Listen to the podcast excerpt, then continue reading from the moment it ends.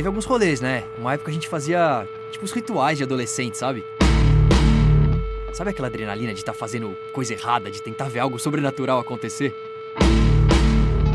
É, o pessoal tá falando que alguns fãs da banda se mataram por causa da música. O vocalista, o Dante, ele. Ele morreu. Ele se matou.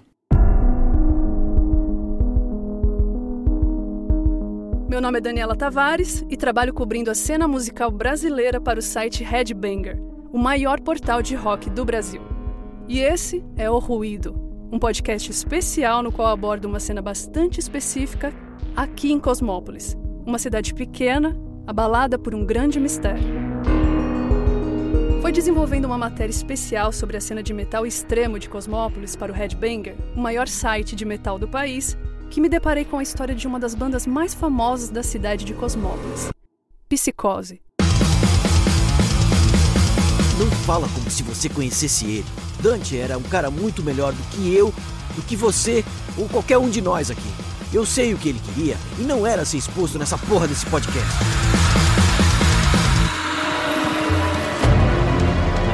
Quem é essa gente? O que, que é isso? O que, que é esse povo?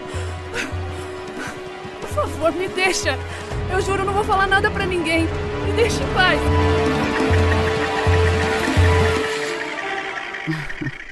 As cigarras cantam lindas canções, não é mesmo?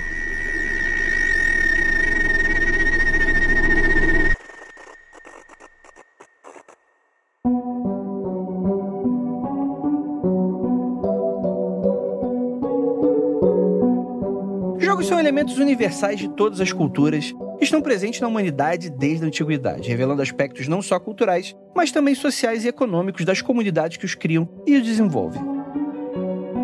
Mas temos aquele lado meio obscuro, né? Dos jogos eletrônicos, dos videogames, né? Que fogem do tradicional para apresentar temáticas muitas vezes bizarras, incompreensíveis ou até mesmo bastante questionáveis, né? E no episódio de hoje, nós vamos falar dos games mais marcantes pra gente, né? Nesse universo da esquisitice e também com algumas recomendações interessantes e também umas 10 recomendações no meio de caminho. E a gente vai seguir agora, logo depois da vinheta, e a gente já volta.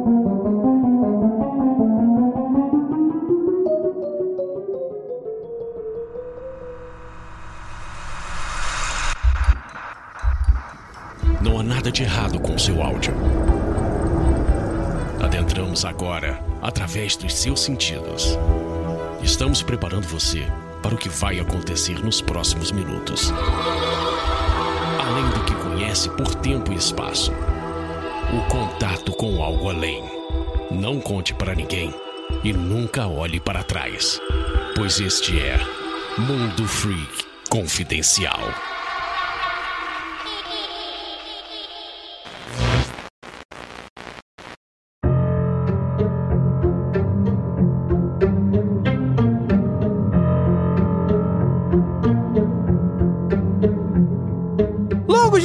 E noites, queridos ouvintes. Está começando mais um Mundo Freak Confidencial. E hoje vamos falar deles, dos jogos eletrônicos. Da rede mundial de computadores. Vocês conhecem a tradição, como é que é? A junção da tradição e modernidade? Hoje você vai ter aí um podcast que, cara, eu tava muito tempo querendo gravar. E assim, eu entendo que vão ter pessoas que não têm muito interesse em jogos. Eu falar, pô, eu não quero baixar esse podcast do Mundo Freak mas vai estar perdendo um conteúdo incrível, porque a gente vai falar, gente, de cada loucura, porque hoje o tema é jogos com temáticas bizarras. Diria freaks, mas acho que aqui é, passa um pouco do ponto do que talvez a gente pratique por aqui. Jogos freaks. Eu sou André Fernandes e temos aqui para me ajudar ele, nosso queridíssimo Nando Ticon. E aí? E aí, querido, muito obrigado pelo convite. Eu queria convidar todos a conhecer o meu mais novo site de jogos Flash, que eu acabei de criar. Uma linguagem nova de programação de jogos. Muito legal, cara. Flash. Pode apostar, vai dar certo. Olha aí. O nome do, do, do site é Novos Chães. Chães, chãos. No- novos chãos. Caralho, agora que eu entendi.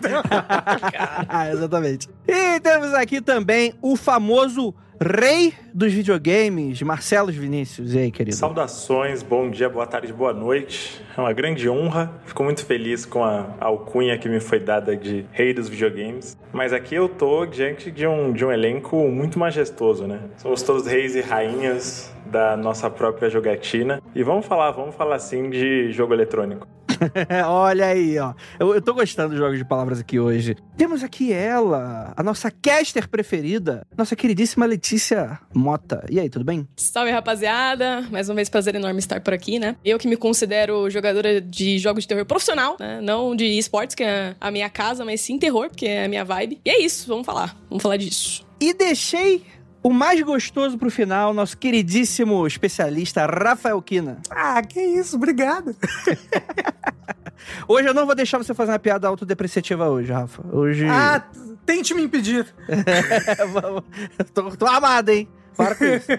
que isso, tá armado, meu Deus, André. É como você notou.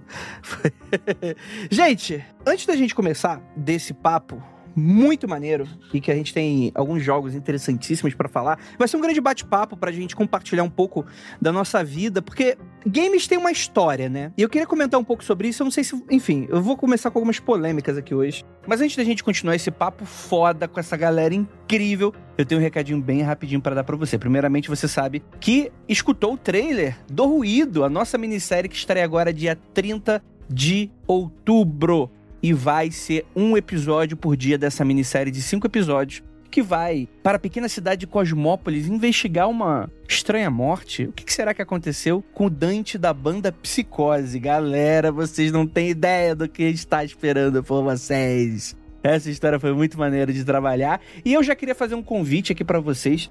Faremos uma live de lançamento da série especialíssima e eu conto com você. Vai estar tá na Twitch inicialmente. Eu vou tentar transmitir junto no YouTube.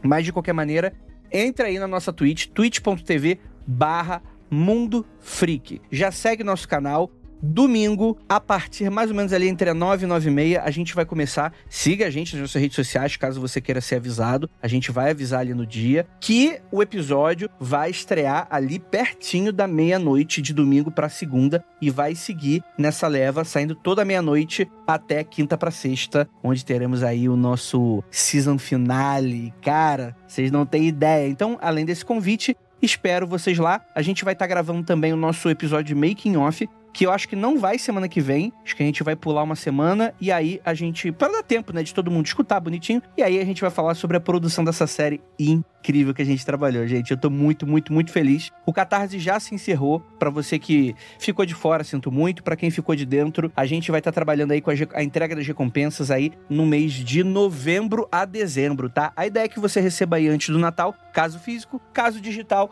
provavelmente a gente vai conseguir fazer tudo bonitinho, tá bom? Antes do antes da viradinha do ano. Então, galera, galera, galera, galera, um pedido para você que tá sempre aqui com a gente, dando a sua audiência e tal. Eu gostaria muito de pedir encarecidamente para você ajudar a gente no budget dessa série. De verdade, de verdade. Indica para um amigo, dá RT, comenta, curte. Vocês acham que uma curtida não vale nada, mas isso é um engajamento nas redes sociais, no Instagram, né? Você colocar ali nos seus stories quando sair, mandar o link pra galera, pro seu, pra galera do seu trabalho, falar na agência de publicidade que você trabalha, falar na agência de design, falar aí, sei lá, você trabalha numa, numa empresa que tem 300 funcionários, coloca ali no drive da empresa, pede para todo mundo escutar, vai ser muito legal. Prometo que é uma série que tá sendo bem legal de fazer, a qualidade vai estar tá absurda. Então, eu acho que o sucesso é garantido e com a ajuda de vocês ainda mais, tá bom? Caso vocês queiram ainda colaborar com o Mundo Freak, vocês sabem que a gente sempre tá fazendo coisas muito especiais esse ano de 2023. Foi um ano difícil, mas um ano muito especial pra gente de produção. Então, apoia.se barra confidencial, com mínimo de 10 reais você ajuda a gente pra caramba. O link também vai estar tá aí no post, tá bom? Agora, antes da gente voltar para esse papo de games, galera, galera, galera, para você que curte literatura e horror nacional, temos um anúncio bastante especial para você. E ó, um alerta que tem crime acontecendo na vizinhança. Ih, rapaz, para você que gosta de crime, Estamos falando aqui do lançamento de Aos Papais e Mamães, o novo livro de Benjamin Flores, que conta a história de Maria Marta, uma mulher pacata introvertida e que, por conta de acontecimentos muito sinistros em seu passado, acaba se tornando uma verdadeira predadora. E a gente acompanha seu plano perverso, cheio de falhas e suspense quando a gente descobre a verdadeira motivação por trás de seus atos. Será que uma assassina em série terá sucesso no seu plano de sequestrar crianças? Afinal de contas, o que é esse livro? Esse livro é o, é o True Crime fictício, né? A gente vai seguir para você que gosta aí, tá nesse clima aí de Halloween, para você que quer um livro rápido, dinâmico, um terror ficcional aí na sua vida, para comemorar aí o Dia das Bruxas. E olha só, tem surpresa também por aí. Na data de publicação desse anúncio, até domingo, do dia 29 de outubro, teremos cinco contos do autor Benjamin Flores liberados de maneira gratuita na Amazon e todos esses links vão estar no post desse episódio. Fica aqui a recomendação: o Benjamin escreve demais e é uma ficção cheia de suspense e terror, falando sobre a história de uma serial killer, né? Então, valeu, Benjamin. Vamos comentar mais desse lançamento e seus contos lá nas nossas redes. Então, sigam ele lá também no arroba dele, né? Arroba floresbenjamin.autor no Instagram. Então, galera, é isso. O link pro livro e pros contos vai estar tá aí na descrição do episódio. Você consegue achar. Pode procurar também o, o, perfil de autor dele na Amazon, que você vai encontrar os livros, os contos, o que for que tiver que encontrar. Então, é isso, galera. Vamos voltar aqui para a área dos games bizarros, porque, ó, e além disso, lembrando, Ruído dia 30 vai ter live ali. Não no dia 30, vai ser dia 29, pertinho, pertinho da meia-noite. A gente encontra você lá. Então, é isso. Vamos voltar aqui para falar de mais coisas bizarras agora no Mundo Freak.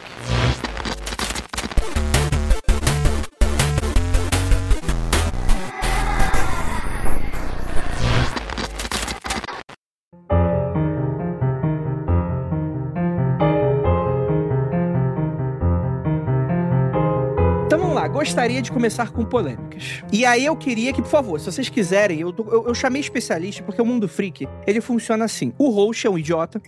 é a maneira como funciona aqui.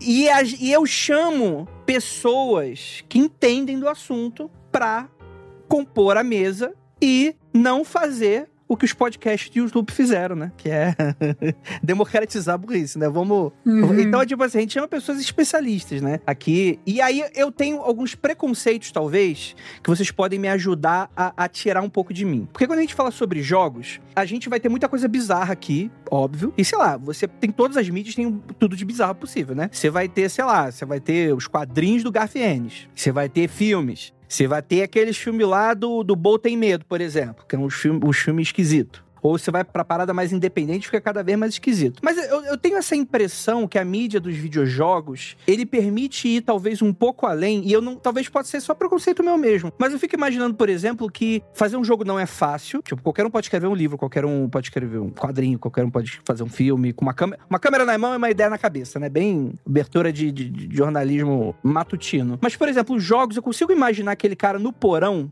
tendo uma ideia. E quando o cara do porão tem uma ideia, aí todo mundo sai de perto. Vocês têm essa mesma impressão? Ou eu tô sendo babaca? Não, é porque, assim, existe. É, principalmente hoje em dia, eu acho que é mais fácil uma pessoa fazer um jogo inteiramente sozinho do que alguém fazer um filme inteiramente sozinho, por exemplo, sabe? Fazer uma série inteiramente sozinho. Porque a gente tem ferramentas e comunidades online e assets, sabe? Lojas para você conseguir montar mais individualmente essa experiência de jogo do que você teria com outras mídias. A não ser um livro, né? E a comunidade que consome esses jogos independentes, na maioria das vezes, grande parte dela também são outros outros criadores de jogos independentes, que é diferente do curta-metragem, longa-metragem, né? A galera que faz curta não necessariamente fica vendo curta várias vezes seguidas ou coisa assim, sabe? E a galera que programa, que cria essas ferramentas, existe um compartilhamento muito forte de como você usa essas ferramentas e você aprende muito fazendo isso, né? Então é uma abordagem completamente diferente e isso é muito mais atual também, né? Tá acontecendo muito mais agora, nos últimos anos, com a popularização das engines e, e com marketplace para você compartilhar tudo que você cria para outras pessoas também poderem utilizar. E a gente vai falar um pouco mais sobre isso em alguns jogos que a gente vai comentar aqui hoje. Eu acho que o cara do porão com uma ideia, ele tá em espaços menos conhecidos, talvez, do que em outras mídias, né? Ele em vez de ficar brigando na por migalha de atenção na Steam, a galera faz seus próprios bundles, próprias lojas, até o Itch.io, que é bem famosinho, acho que é um bom espaço para divulgar esses jogos mais experimentais, digamos, mas acho que o acesso do grande público é umas casinhas à frente, assim. Acho que é por isso que é, tem tanto essa ideia de que desenvolvedores fazem uma rodinha fechada, que desenvolvedores ficam trocando figurinhas. Ou seja, ninguém aqui quer se comprometer, ninguém falou que sim nem que não, depende. É isso aí. Não, é. A gente falou que sim. A gente falou que sim, mas também que não. A gente deu o panorama. Entrando um pouquinho aqui na pauta, assim, jogos de temática bizarra. Eu acho que essa pauta ela é ampla o suficiente para, dependendo do tipo de tema, pode atingir pessoas de maneiras muito diferentes. Por exemplo, quando eu era moleque, o frisson era o Super Nintendo. E tem o, o, a Nintendo, né? É uma empresa que depois ficou, acabou ficando muito conhecida, né? Marcada por essa coisa de você fazer jogos para toda a família, que isso vai ser entendido como jogos para criança. E aí, a minha primeira experiência com PlayStation 1, cara, aquilo abriu minha cabeça, mas de um jeito negativo. Porque na época do PlayStation 1, eu era muito moleque. E eu tinha um primo. E o primo falou: oh, vou colocar um negócio aqui. Sabe quando, tipo assim, você tem um, um, um, parente mais velho? Vou impressionar essa criança aqui, esse moleque? É o primo, normalmente é o primo, é. Exato, né? É sempre o primo. Ou o tio metido a legalzão, né? Que quer se enturmar com a molecada. Às vezes o, o, tio jovem, que é praticamente um primo também. E, cara, ele colocou simplesmente, imagina, uma criança, Super Mario World, ah, é, vamos jogar, lá, lá, e ele coloca a abertura do Resident Evil 2. cara, eu não dormi naquela parada, tipo, da, na, na, naquele dia. Foi um negócio que eu achei inacreditável. E aí ele começou a falar e começou uma conversa em casa, que aí meus pais tinham jogado Atari, assim, sei lá, tipo, com meus filhos, sei lá, alguma coisa assim. Que eu lembro muito deles conversando, nossa, é, os jogos estão evoluindo, né? Coisas nesse sentido. E eu completamente absurdado com aquelas cenas dignas de Hollywood. E o meu primo mais velho explicando, não, porque aqui tem uns zumbis. Aí depois ele pegou um jogo que eu fui descobrir anos depois qual era. Na verdade, que eu nunca. Eu acho que ele foi uma franquia que nunca foi muito pra frente, que era um jogo que. Agora eu não vou lembrar o nome, mas era um jogo que as pessoas iam pra uma ilha e tinha uns zumbis, uns monstros. Até hoje eu não sei exatamente qual era a franquia, mas era um desses, talvez, Resident Evil-like, né? Era Lost. É, vai falar isso, é Lost. não, não era na época do Lost. Eu não sou tão novo assim. Então, assim, acho que isso explica muito, tipo, sei lá, eu acho que quando você coloca um GTA, os apresentadores da TV Record, eles ficam um pouco chocados, por exemplo. Mas pra gente que tá aqui hoje é normal, sei lá, tipo, as temáticas que eles estão tratando lá. Tem um, um limite tem um. Tem, qual o limite do. qual o limite do humor, é isso? qual o limite da parada? O que vocês acham, assim? Tem, tem uma parada que vocês falaram, não, eu não vou jogar essa parada não, não, não vou jogar. Já teve algum momento que vocês já se, já se depararam com isso? Tem, tem jogos que são jogos literalmente criminosos, né? E aí realmente não, não vou jogar. Todo mundo lembra, né? Uma. Acho que foi 2008, 2010, que teve um certo jogo de simulação aí de coisas que você podia fazer num trem, no metrô. Não sei se vocês estão ligados. Pô, era um jogo literalmente criminoso. Sim. Então, tipo, jamais eu iria tentar jogar aquilo ali. Agora, se é um jogo que tem, tipo, só violência, tipo, sei lá, um bem hunt da vida, pode ser um pouco perturbador, mas é que nem você vê um Jogos Mortais, sabe? Jogos Mortais é muito mais impactante do que vários videogames, assim. Tipo, Mortal Kombat é cômico no final das contas, sabe? A violência exacerbada vira algo cômico. Eu acho que nesse quesito, tipo, jogos que eu não jogaria, cara, eu joguei muita coisa, tipo, gore, violenta, assim, em termos termos mais de jogos de horror, né? Mas na pegada que estão fazendo hoje em dia, que estão usando muito do RPG Maker, né? Pra fazer alguns jogos né, baseados em RPG, inclusive muitos deles, né, com essa pegada mais anime e tal. Tem alguns jogos que eles abordam um pouquinho mais esse lado emocional, depressão, ansiedade, alguns, algumas coisas mais profundas assim. E eu, por me identificar com algumas coisas, eu acho que é um pouco trigger, né? Eu, eu prefiro me distanciar um pouco e às vezes eu vou ver a gameplay, mas eu vejo até uma certa parte. Então, assim, eu acho que hoje em dia essa carga da violência física em si, ela nem me choca muito mais. Mas dependendo dos acontecimentos que vão acontecendo, eu vou dar um exemplo aqui. The Last of Us 2, né? Quem conhece, sabe, vai, vai saber do que eu tô falando. Quem não conhece, jogue, porque vale a pena. Mas é um jogo, por exemplo, eu nunca jogaria de novo pela carga que ele tem de. Tem uma violência física muito profunda, mas ela é carregada por uma violência também emocional muito forte que hoje em dia, naquela época que eu joguei, eu tava um pouquinho melhor, assim, e tal. Mas talvez num outro momento da minha vida, se eu estivesse um pouco mais emocionalmente, eu não, não teria. Eu não jogaria, mas não é nem por ser bizarro, mas é por essa questão de ser profundamente mesmo carregado de situações ali, emoções. Leti, eu lembro muito da sensação eu acho que você puxou um jogo excelente, né? Porque, vamos lá, ele é um triple A, né? Que para quem não conhece muito esse mundo dos jogos, assim, né? Seria um grande escalão, assim, de Hollywood, né? Comparando com os filmes. Seria um filme da Marvel. Blockbuster. Um blockbuster, né? Seria uma parada assim, né? Então ele é muito acessível, ele é uma continuação de uma franquia de muito sucesso, mas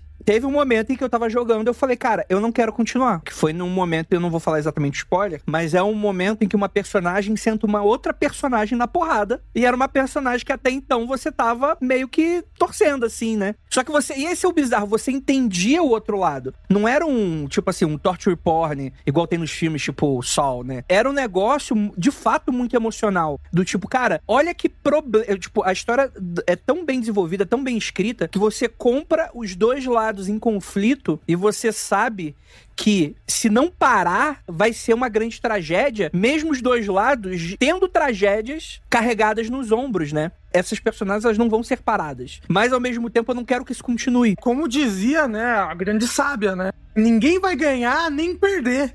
Todo mundo vai perder.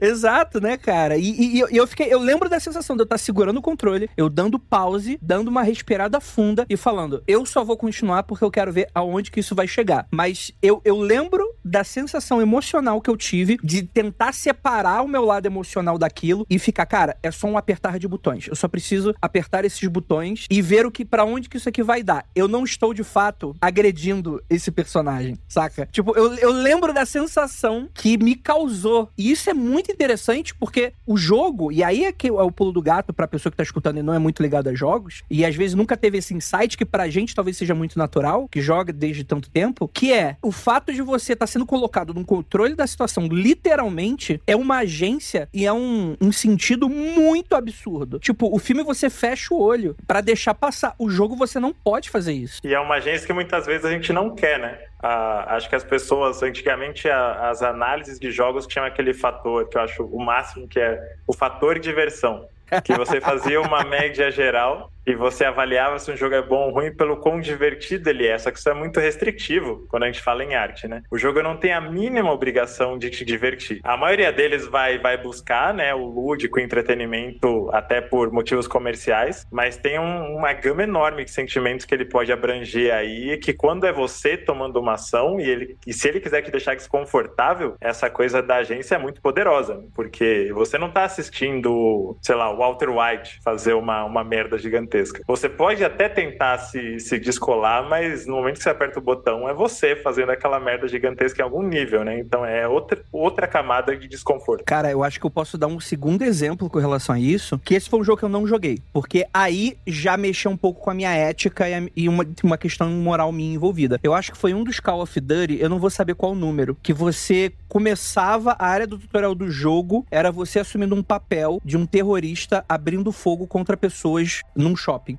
No shopping não, desculpa, no aeroporto. Que, que foi cortado. Foi uma, foi uma parte que foi cortada do jogo. Não, mas eu joguei, eu joguei essa parte. Foi cortado, foi depois. Depois, depois foi cortado. Como é que é? No Russians? Alguma coisa assim? É, então, é. É, no, é num aeroporto russo, né? Era uma parada dessa. É o Modern Warfare 2. Você não jogava com terrorista, no, tipo assim, não era a história do jogo você não seguiu, você não tentava transformar um terrorista num cara bonzinho. Mas na parte do tutorial, meio que fazia parte da história, aquele atentado terrorista ia acontecer. Então os desenvolvedores, ou sei lá quem, tiveram a brilhante ideia de colocar você nesse papel para resolver dois problemas. O primeiro é te jogar numa área de tutorial que você vai aprender os comandos para você não, não sair, né, sem, sem entender nada. E ao mesmo tempo te contar uma parte da história horrorosa. Só que, cara, olha como é que essa parada é errada. Tipo, do, e, e tinha galera, tipo assim, correndo de você. Ai, meu Deus, e tal. E, tipo, e, e, a ideia é que você precisava. Acho que você nem precisava, você podia só passar pela, pela, pela fase andando, assim. Eu não sei se você necessariamente precisava matar alguém. Mas, pô, coloca isso na mão de um moleque de 12 anos que tá vendo só bonequinhos virtuais fazendo.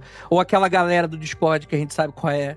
coloca isso na mão. Tipo, é uma ferramenta muito poderosa, né? Lúdica, né? para você colocar coisa errada, né? É, acho que a indústria mainstream demorou pra. Teve um limbo aí, principalmente no final dos anos 2000, começo dos anos 10, que tecnologicamente estava muito avançado, mas as pessoas ainda não estavam encarando com tanta seriedade as questões éticas, as questões de alerta de gatilho, de conteúdo, né? Ainda tava uma coisa meio de tratar como brinquedo, então não tinha tanto filtro. Meio terra de ninguém, né? É, isso hoje jamais aconteceria, né? E eu acho que era um, uma ainda não maturidade da indústria, né? Eu acho que algo que, que mostra muito bem o amadurecimento da indústria nesse sentido é o que era God of War e o que foi a ser o God of War 2018, sabe? A diferença em, em como você trata os personagens, a história, sabe? Que o, o, o, Kratos era só um herói dos anos 80 matando todo mundo adoidado, sabe? E, e a maneira como o próprio diretor evoluiu os pensamentos dele e em como tratar a mídia dos videogames, a história, pra gerar o que foi o, God of War 2018, eu acho que isso mostra bastante esse amadurecimento. E o, Modern Warfare 2, eu acho que é, era um caso do dessa época em que o, os videogames, tipo PlayStation, Xbox, era muito tipo, olha como não é pra criança! Sim.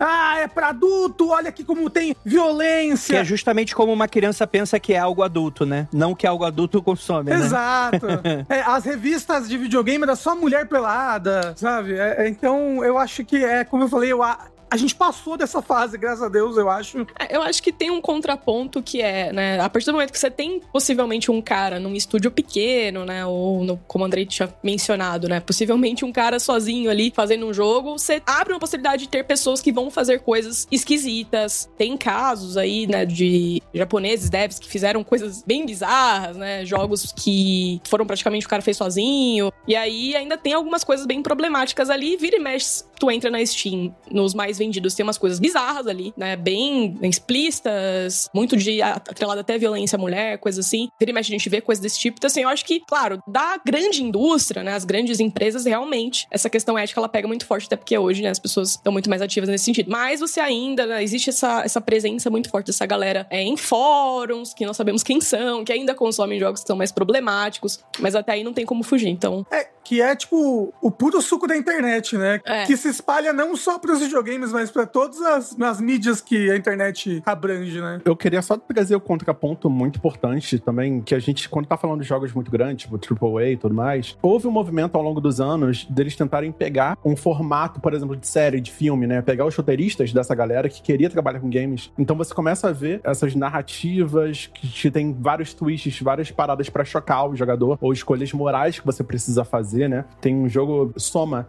que é de ficção científica, e ele faz você tomar decisões que não vão alterar nada o jogo, mas a sua decisão vai confrontar você como jogador. Assim, você quer matar você mesmo depois de você ter jogado, sei lá, metade do jogo com aquele seu eu, sabe? Aí você muda de corpo. O que, que você quer fazer? Você quer deixar ele vagando por aí? E não vai alterar nada no jogo, né? Ou você tem que torturar ou tentar conseguir extrair uma senha de um personagem que é uma réplica de outra pessoa. E aí, quando ele tipo, entra em pânico, você pode reiniciar toda a simulação e aí você pode torturar ele de novo e de novo, ou fazer mil coisas com ele até ele te dar a senha, né? E a resposta é você tentar deixar ele confortável e tal, e, e não chocar ele para ele entender a realidade que ele tá. Então, assim, são jogos que, com, com o passar do tempo, quanto maior a equipe, mais a importância, foi indo para esse lado, teve mais investimento. Agora, o que a Letícia trouxe é um movimento, na minha opinião, até muito mais interessante, porque, como foi o que ela falou, são pessoas anônimas, muitas delas vindo da Ásia, inclusive, criando jogos completamente obscuros, e aí forma-se uma comunidade, pequenas comunidades em torno deles, que alimenta esses jogos, sabe? Então, existem vários jogos desse tipo, feitos em RPG Maker, que o tema deles é chocar, ou é fazer uma, uma coisa muito abstrata, que é praticamente artístico, que vai emular uma coisa, um contexto de depressão, né? E aí, cria vida própria, porque a comunidade vai criando as teorias, né? E aí vem uma outra pessoa e cria uma sequência desse jogo, né? Então, isso é muito doido, você ver esses diferentes movimentos. De um lado, você tem a grande indústria testando esse formato de série de TV, de filme, de plot twist, testando o que, que é legal, o que, que não é legal. E o outro lado, super independente, que qualquer pessoa do mundo pode fazer isso e do nada viralizar, né? E aí, hoje, eu sinto que a gente tem um amadurecimento muito forte dos estúdios independentes. Você pega essa preocupação com as histórias, com a narrativa, e aí você bota no jogo independente, né? Então você tem o Celeste, tem uma super história por trás de toda aquela maravilha de plataforma. Você tem o The Messenger, que, que depois o mesmo estúdio lançou agora o Sea of Stars. Então, assim, é uma preocupação que veio com o tempo, um amadurecimento que veio com o tempo. E também com a tecnologia que a gente tem, né? Hoje, qualquer pessoa em casa consegue fazer, tendo habilidade, ou se conectar com outras pessoas para fazer esses jogos é, de forma independente.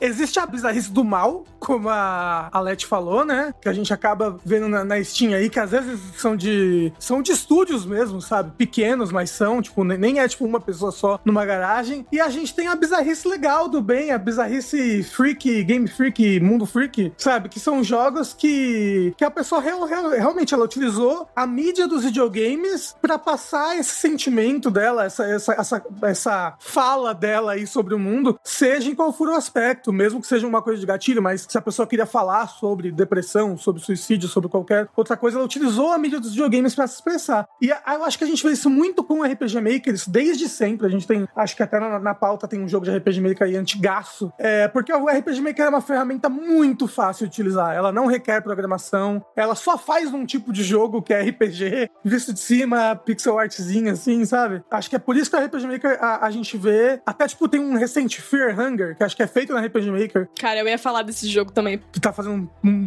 baita sucesso aí. Que é isso, ela é uma ferramenta que, que permitiu, com menos trabalho do que seria utilizar uma Unity, uma Unreal, alguém botar essa ideia, esse pensamento, esses sentimentos num papel, né? Num, num papel. no, em formato de videogame. É, eu não sei se a pergunta do Andrei tinha sido sobre não jogar um jogo porque ele é ofensivo ou não jogar um jogo porque ele é bizarro a ponto de te deixar desconfortável, mas não necessariamente porque a temática dele te ofende. É, não, não é ofensivo, porque, por exemplo, eu dei o, eu dei o exemplo do Last of Us Part 2, que eu não acho que é um jogo ofensivo. Não, é. Apesar o... de eu entender pessoas que não concordem com a, a, linha criativa de ser algo tão violento, né? Mas não é. é o ponto não é ser ofensivo, necessariamente isso, né? Pode ser qualquer tipo de, sei lá. Tipo... É que eu tenho um desconforto muito específico. Por exemplo, hoje em dia, quando era mais novo, Resident Evil, Silent Hill, essas coisas me deixavam. Não, Silent Hill ainda me pega. Mas, por exemplo, Resident Evil, eu levo de boa ali. Sigo, sigo o baile normal. Mas tem jogos, e eu acho que jogos japoneses em especial, parece que eles têm mais essa coisa de você não saber o que esperar, porque parece que qualquer coisa pode acontecer. Eu acho que tem muitos jogos de grande orçamento, principalmente estadunidenses, né, os, os AAAs, que eles têm um foco muito grande em hiperrealismo, em simular uma experiência, aquela experiência ser o mais realista possível. Sei lá, Red Dead Redemption, eu não imagino que de repente vai sair um, um fantasma dentro do poço e o céu vai ficar lilás e o mundo vai virar de ponta cabeça. Eu imagino que eu vou ter uma, uma simulação de como era a vida de, de faroeste, né? Por exemplo, Yomenic, que é esse jogo que tá na pauta, ou a, aquele teaser de Silent Hills que acabou nunca saindo, que é o PT. A sensação que a gente tem é que o jogo é, parece que ele é um organismo vivo, que tem alguma coisa no funcionamento dele que você não entende muito bem e ele é muito aleatório. Então, qualquer coisa pode acontecer a qualquer momento e esse tipo de desconforto me faz parar de eu fico fascinado, mas eu falo, não, pera, vou, vou desligar isso aqui vou assistir One Piece para dar uma, uma desopilada. Porque a parada scriptada você passa, você toma um susto, aí beleza, você volta, você entende o que que é. Você entende o ciclo do jogo, vai ter um zumbi, você atira. Chega agora quando você entende isso, aí você joga qualquer coisa. Mas, por exemplo, no meu caso, Dead Space 1. Quando eu soube que tinha, sei lá, um algoritmo que faria aleatoriamente um bicho sair de um duto de ventilação ou o próprio Alien, né? Teve esse Alien relativamente novo, né? Que foi sucesso de, de lives, né? O Alien eu não consigo jogar, cara. Então, não consigo, não consigo. Eu não consigo. Só tem uns 10 anos só, relativamente novo. eu não falo isso, já foi porque vou chorar. Roda até no. Tem, lançou pro iPhone 5 anos atrás, é. lançou pra Android. Novíssimo! então, explicando pro nosso ouvinte, esse jogo do Alien, você era colocado dentro de um ambiente fechado, igual nos primeiros filmes, e aí você tinha o Alien, né, do, do Xenomorfo, que ele não era scriptado. Você não encontra. Assim, devia ter alguns momentos scriptados, ó, lá, talvez o início e o final. Mas durante toda a parte do jogo, o Alien era uma inteligência artificial que ficava rodando na nave, te procurando. E se ele em algum momento te encontrasse, ele ia te, inclusive, te matar. Você não tinha armas para enfrentar ele, para matar ele de uma vez. Então, a todo momento, você é confrontado com o próximo corredor que eu virar, talvez eu encontre, e já era. E você, dentro da pele encarnada ali do jogador, cara, tu compra muito muita parada e fica um negócio de louco. Eu não, eu não consigo jogar esse tipo de jogo. É bem isso que eu tava querendo trazer, né? Não necessariamente ser aleatório, mas ser uma coisa que você não consegue sacar qual é o padrão. Eu acho que é, é o, o, truque de magia de te, te esconder a lógica do jogo para você não se sentir que dominou ou que tá poderoso. Ou às vezes tem jogos que brincam até com bugs, né? Que faz parecer que alguma coisa bugou. Ah, o Doc Doc. É, até. Acho que a minha primeira experiência marcante com isso, de muita gente da, da minha geração, falei igual um velho agora.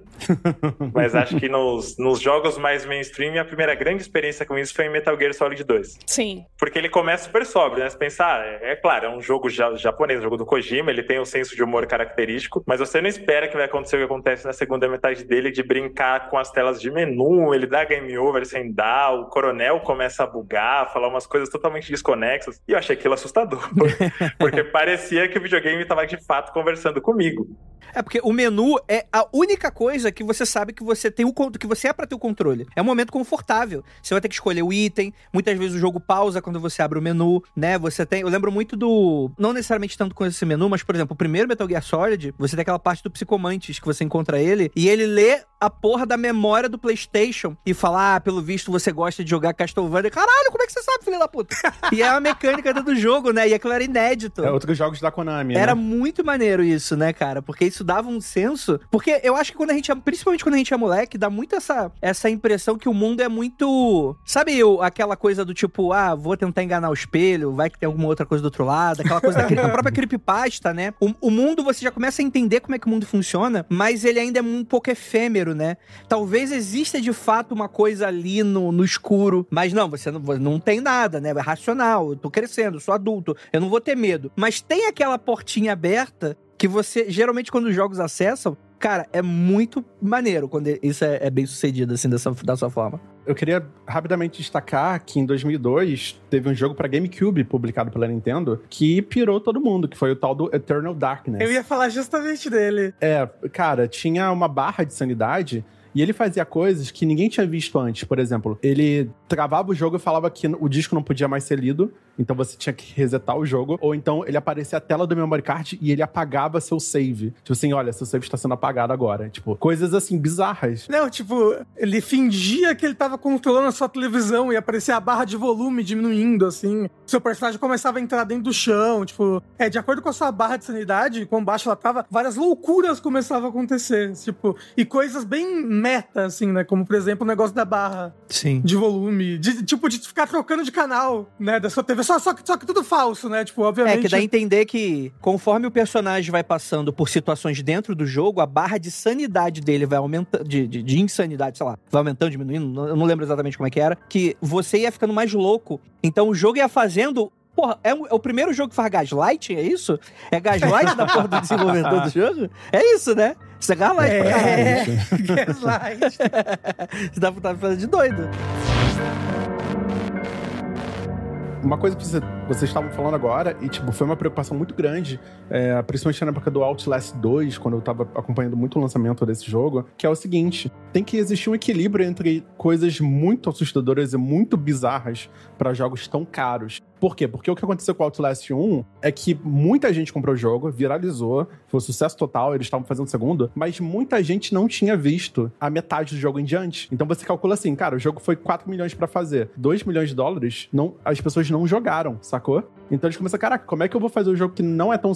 pessoa, pelo menos a maioria, poder chegar no final do jogo? Porque muita gente estava parando em certos momentos que era muito bizarro. E Outlast 2 começa assim, cara. Uma das primeiras cenas de Out- Outlast 2 tem um chão de bebês mortos e você tem que passar por eles e você vai ter que pisar por eles. Assim, é traumatizante pra quem não faz ideia do que tá acontecendo. E, tipo, só nessa cena eu já falei, caraca, eu nem sei se eu quero continuar mais, sabe? Porque ele já apelou demais pra mim aqui, sabe? Então, isso era, foi uma preocupação muito grande pra estúdios que gastavam muito dinheiro com o jogo. E eu acho que faz total sentido quando a gente traz essa discussão. Qual é o contexto desses jogos tão bizarros, né? E às vezes o jogo bizarro depende de ser bizarro. Um jogo independente que é viralizar, cara, eu quero chocar o máximo de pessoas possível pra virar boca a boca e esse meu jogo ganhar propulsão, sabe? Ou, ou- ou então, é justamente como você falou, os jogos com mais investimento, com mais equipe, eles não podem se dar ao luxo de serem muito, muito assustadores ou muito bizarros. E aí, quem consegue essa liberdade são justamente os jogos indies, ou de pouco investimento. Cara, eu lembro que eu tive uma conversa antes do lançamento desse Resident Evil Village, se eu não me engano. Tava conversando com a minha professora de japonês e tal.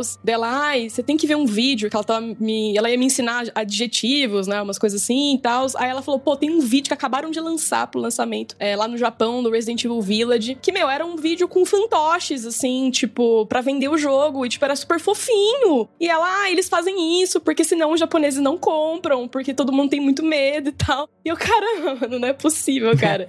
e realmente, tipo, era um vídeo assim super meigo, sabe? Eram uns fantochezinhos de cada vilão principal ali e tal.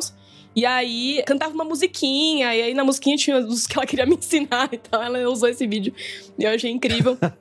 Mas aproveitando esse tópico também, e aproveitando que acho que foi o Rafael que falou do Free Hunger, é, esse jogo é um jogo que entra um pouco nisso que o Nando tava falando, que para mim, é, eu fui meio que convencida a jogar ele, porque meio que tá. Existe, existe um culto na internet sobre ele, assim. Tipo, todo mundo, vários criadores de jogos de terror começou a falar desse jogo. Youtubers, pessoal de live também começou a jogar do nada, assim, uma explosão. E de fato ele começou. Acho que teve um youtuber específico que jogou ele, todo mundo começou a falar dele. E é um jogo que, assim, se eu não me engano, ele é russo. Ele é. Ele tem meio que essa, essa estética mais anime, assim e tal. Ele, ele é muito inspirado por Berserk, muito. É, dá, pelo, pelo conteúdo dá pra ver. Só que assim, eu comecei a ver um criador de conteúdo falando sobre ele e tal. Eu falei, pô, acho que é um jogo que eu vou gostar. Porque assim, eu não tenho nenhum problema em jogar agora. Eu gosto, tipo, é um jogo que ele tem um enfoque é, muito grande nessa coisa da violência física e tal, né? Porque basicamente você escolhe um personagem lá, inicial, e você entra numa masmorra. E a proposta do jogo é ser um jogo que ele não vai te revelar nada. Você vai ter que entender como que você vai ter que lutar contra os personagens, os monstros ali na masmorra, é, chefes, tipo, boss e tudo mais. E aí, pô, só de ver, tipo, a primeira uma hora de jogo, eu pensei, nossa, que da hora, tem, um, tem uma pegada misteriosa, né? Eu gosto desses jogos que meio que me desafiam a eu entender o que eu tenho que fazer. O problema é que tem uma cena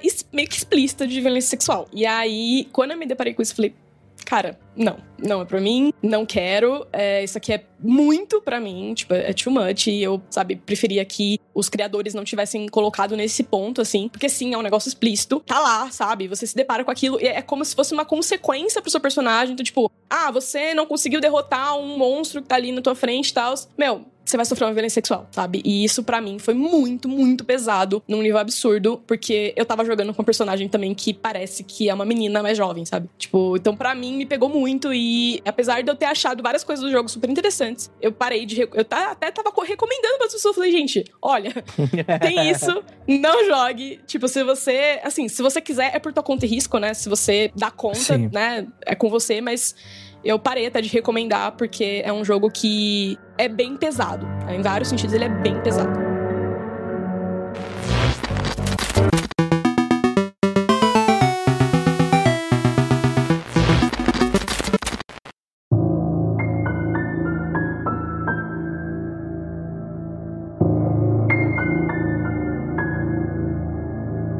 Celo citou, mas eu não acredito que a gente ainda não se aprofundou nele nesse cast agora, que é Silent Hill. Que eu, eu acho que nesse sentido, eu acho que eu não sei se ele. Não, não é o tipo de jogo do Gaslight, mas ele pega um pouco o que Resident Evil é. O Resident Evil, ele é um te aquele terror biológico, né? É um terror físico, né? São zumbis, é uma doença, é uma mutação, é genético, né? Não é sobrenatural na maior parte das vezes, né? Apesar de estar ali quase na, na, na barreira ali do, do, dos superpoderes e tal. Mas eu acho que o Silent Hill, ele vai naquela coisa do, do mindfuck do toda essa natureza sobrenatural. Você tem um personagem, que em teoria ele é uma pessoa normal, né? Ele não é um guerreiro, ele não é nada, né? Não é nem um policial muitas vezes, né? É um cara normal que ele vai acabar se deparando, acontece algum acidente, alguma coisa na vida horrorosa dele, ele acaba se vendo nessa cidade chamada Silent Hill, que é uma, tipo, tem o um filme, né? Então acho que não precisa nem tanto explicar exatamente tanto a proposta, porque tem um filme, mas cara, perto do jogo, o filme, ele é um passeio no parque praticamente, né? Ele, ele, ele acaba indo mais em direção ao gore, né? Na, nas cenas de susto, né? Ou, ou um pouquinho nas bizarrices, né? Você vai ter o Pyramid Head. Mas, pô, no jogo tem uma cena do Pyramid Head violentando um manequim. E aquilo tem uma explicação que parece gratuito, mas aquilo é explicado dentro da história, dentro do, de um contexto de que tudo aquilo que tá acontecendo faz parte da psique tortuosa da pessoa que tá passando por aquilo. Então, quer dizer, o que que isso significa dentro de como a gente tem que ver esse personagem e do que, que ele tá sofrendo agora nesse momento. Então, é óbvio, né? Ainda é um jogo, né? Em algum momento você vai ter que passar por fases e vencer desafios, né? Da maneira mais genérica possível que eu tô falando isso. Mas eu acho que eu não lembro de, de, de uma parada tão antiga que seja tão. dessa que não é, não é físico É uma parada que vai te deixar chocado. Muitas vezes, né? Tipo, pô, você vai ver personagens que você quer gostar, quer salvar, e eles sofrendo tortura psicológica mesmo, né? É, é o, o fa- famoso terror psicológico, né? O Silent Hill. Sim, sim. A primeira vez que eu vi Resident Evil, eu fiquei bem impressionado porque era moleque. E porque meu tio me tirou de jogar Donkey Kong pra mostrar aquilo. Então, a- além de impressionado, eu fiquei puto. Mas eu, eu passei muito tempo com essa sensação de que Resident Evil era um- uma série de terror, que era dar medo. E de fato tem, tem uns momentos de tensão. Principalmente o remake do 1, ele ainda mexe bastante comigo né, na atmosfera do jogo, assim. Mas eu demorei pra entender que a, a inspiração de Resident são filmes trash, filme B. Tipo, ele é mais galhofa, ele é mais humor em alguns momentos. E o Silent Hill, ele já puxa mais pra essa coisa do. Não um monstro enquanto um bichão feio que vai te matar, mas o monstro enquanto manifestação de uma subjetividade, né? de, uma, de uma questão sua mal processada, de um trauma, de um, de um medo que não é físico, né?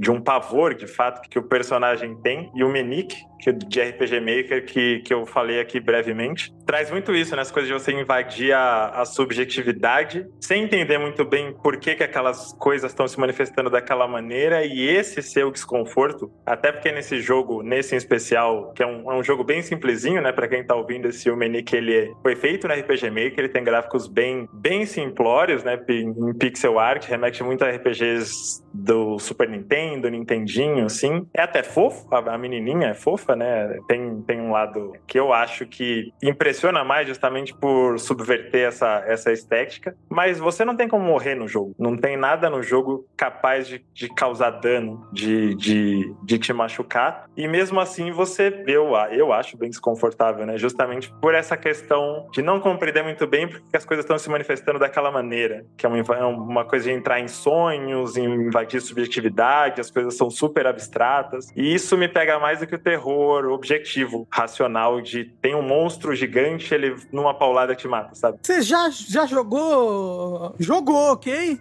Já jogou LSD?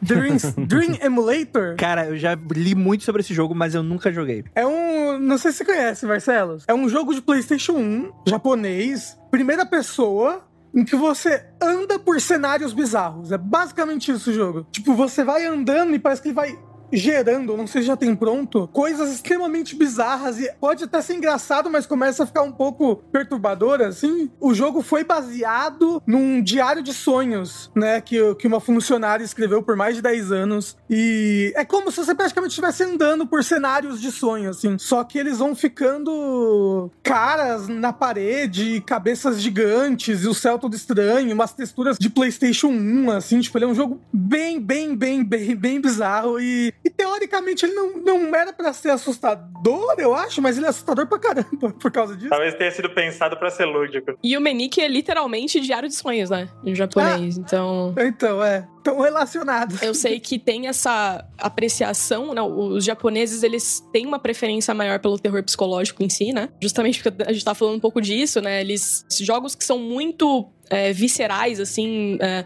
esse gore, eles não tendem a não gostar tanto, né? Eles preferem algo um pouquinho mais soft. Mas o soft deles é são coisas bizarras normalmente. E aí que surgem esses jogos, né? Muito, muitos deles derivados do próprio Menique, do RPG Maker e tudo mais. E o próprio Deadly Premonition, né? Que é que bebeu dessa água do Twin Peaks, que os japoneses também, quando saiu o Twin Peaks, eles ficaram obcecados. Cara, é muito engraçado essa obsessão que o japonês tem com Twin Peaks. Porque é caricato. Então. É o que eles gostam, é muito caricato.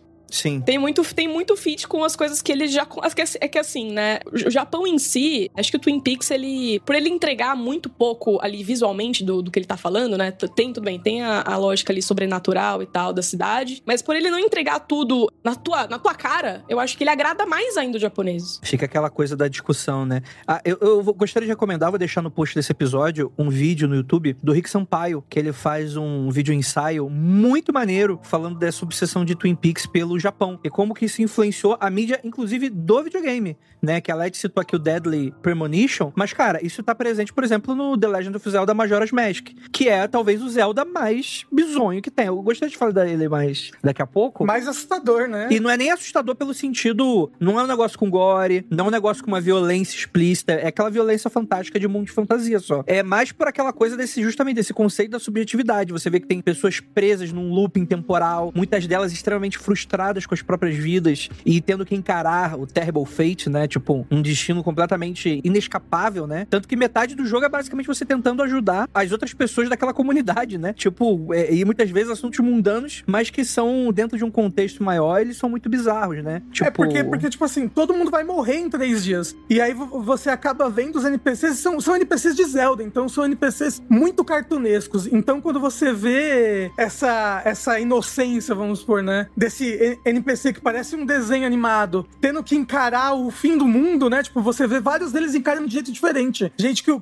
que, que, o mundo tá quase acabando, a, a lua tá quase caindo, né, em término na Terra, e a pessoa tá negando. Gente que tá só sentada chorando. Gente que tá procurando alguma pessoa rápido antes de tudo acabar. Então, tipo, é um jogo muito pesado no final das contas, né? Cara, eu joguei em live aqui na Twitch durante a minha quarentena, e eu achei muito maluco como na história do jogo tem uma lua gigante que vai esmagar o mundo em três dias. Qualquer pessoa que olha pro céu percebe que ela tá com uma a, a, lua tem um rosto. É maléfico, né? Diabólico, né? Exato. E dentro da, da vila de Clocktown, que é a vila central de Termina, uhum. tem, tem pessoas que são negacionistas da queda da lua. É verdade. E eu tava jogando isso no meio da pandemia, né? Bem na, no auge da, da CPI da, da Covid e tudo mais. E foi, cara, catártico ver o, o, os carpinteiros debatendo na sala do prefeito que tinha que manter as obras, não pense em crise de trabalho. Pô, mas o Japão é literalmente isso, né? É. O Japão é exatamente assim, não tem zero surpresa, gente. Zero surpresa. Quem acha que vai cair é é, é, fraco. É, alarmista. É, é, é, alarmista. E eu, pô, eu fiquei, eu fiquei muito impressionado. Eu acho que o, o, Rafael falou da palavra inocência. Eu acho que essas coisas fofas que trazem temas densos, elas pegam muito nesse contraste, né? Da, da quebra brusca de inocência, assim. Adventure Time é meio assim. É. Tem momentos, episódios que você sai... Devastado. Ou desconfortável ou arrasado por completo.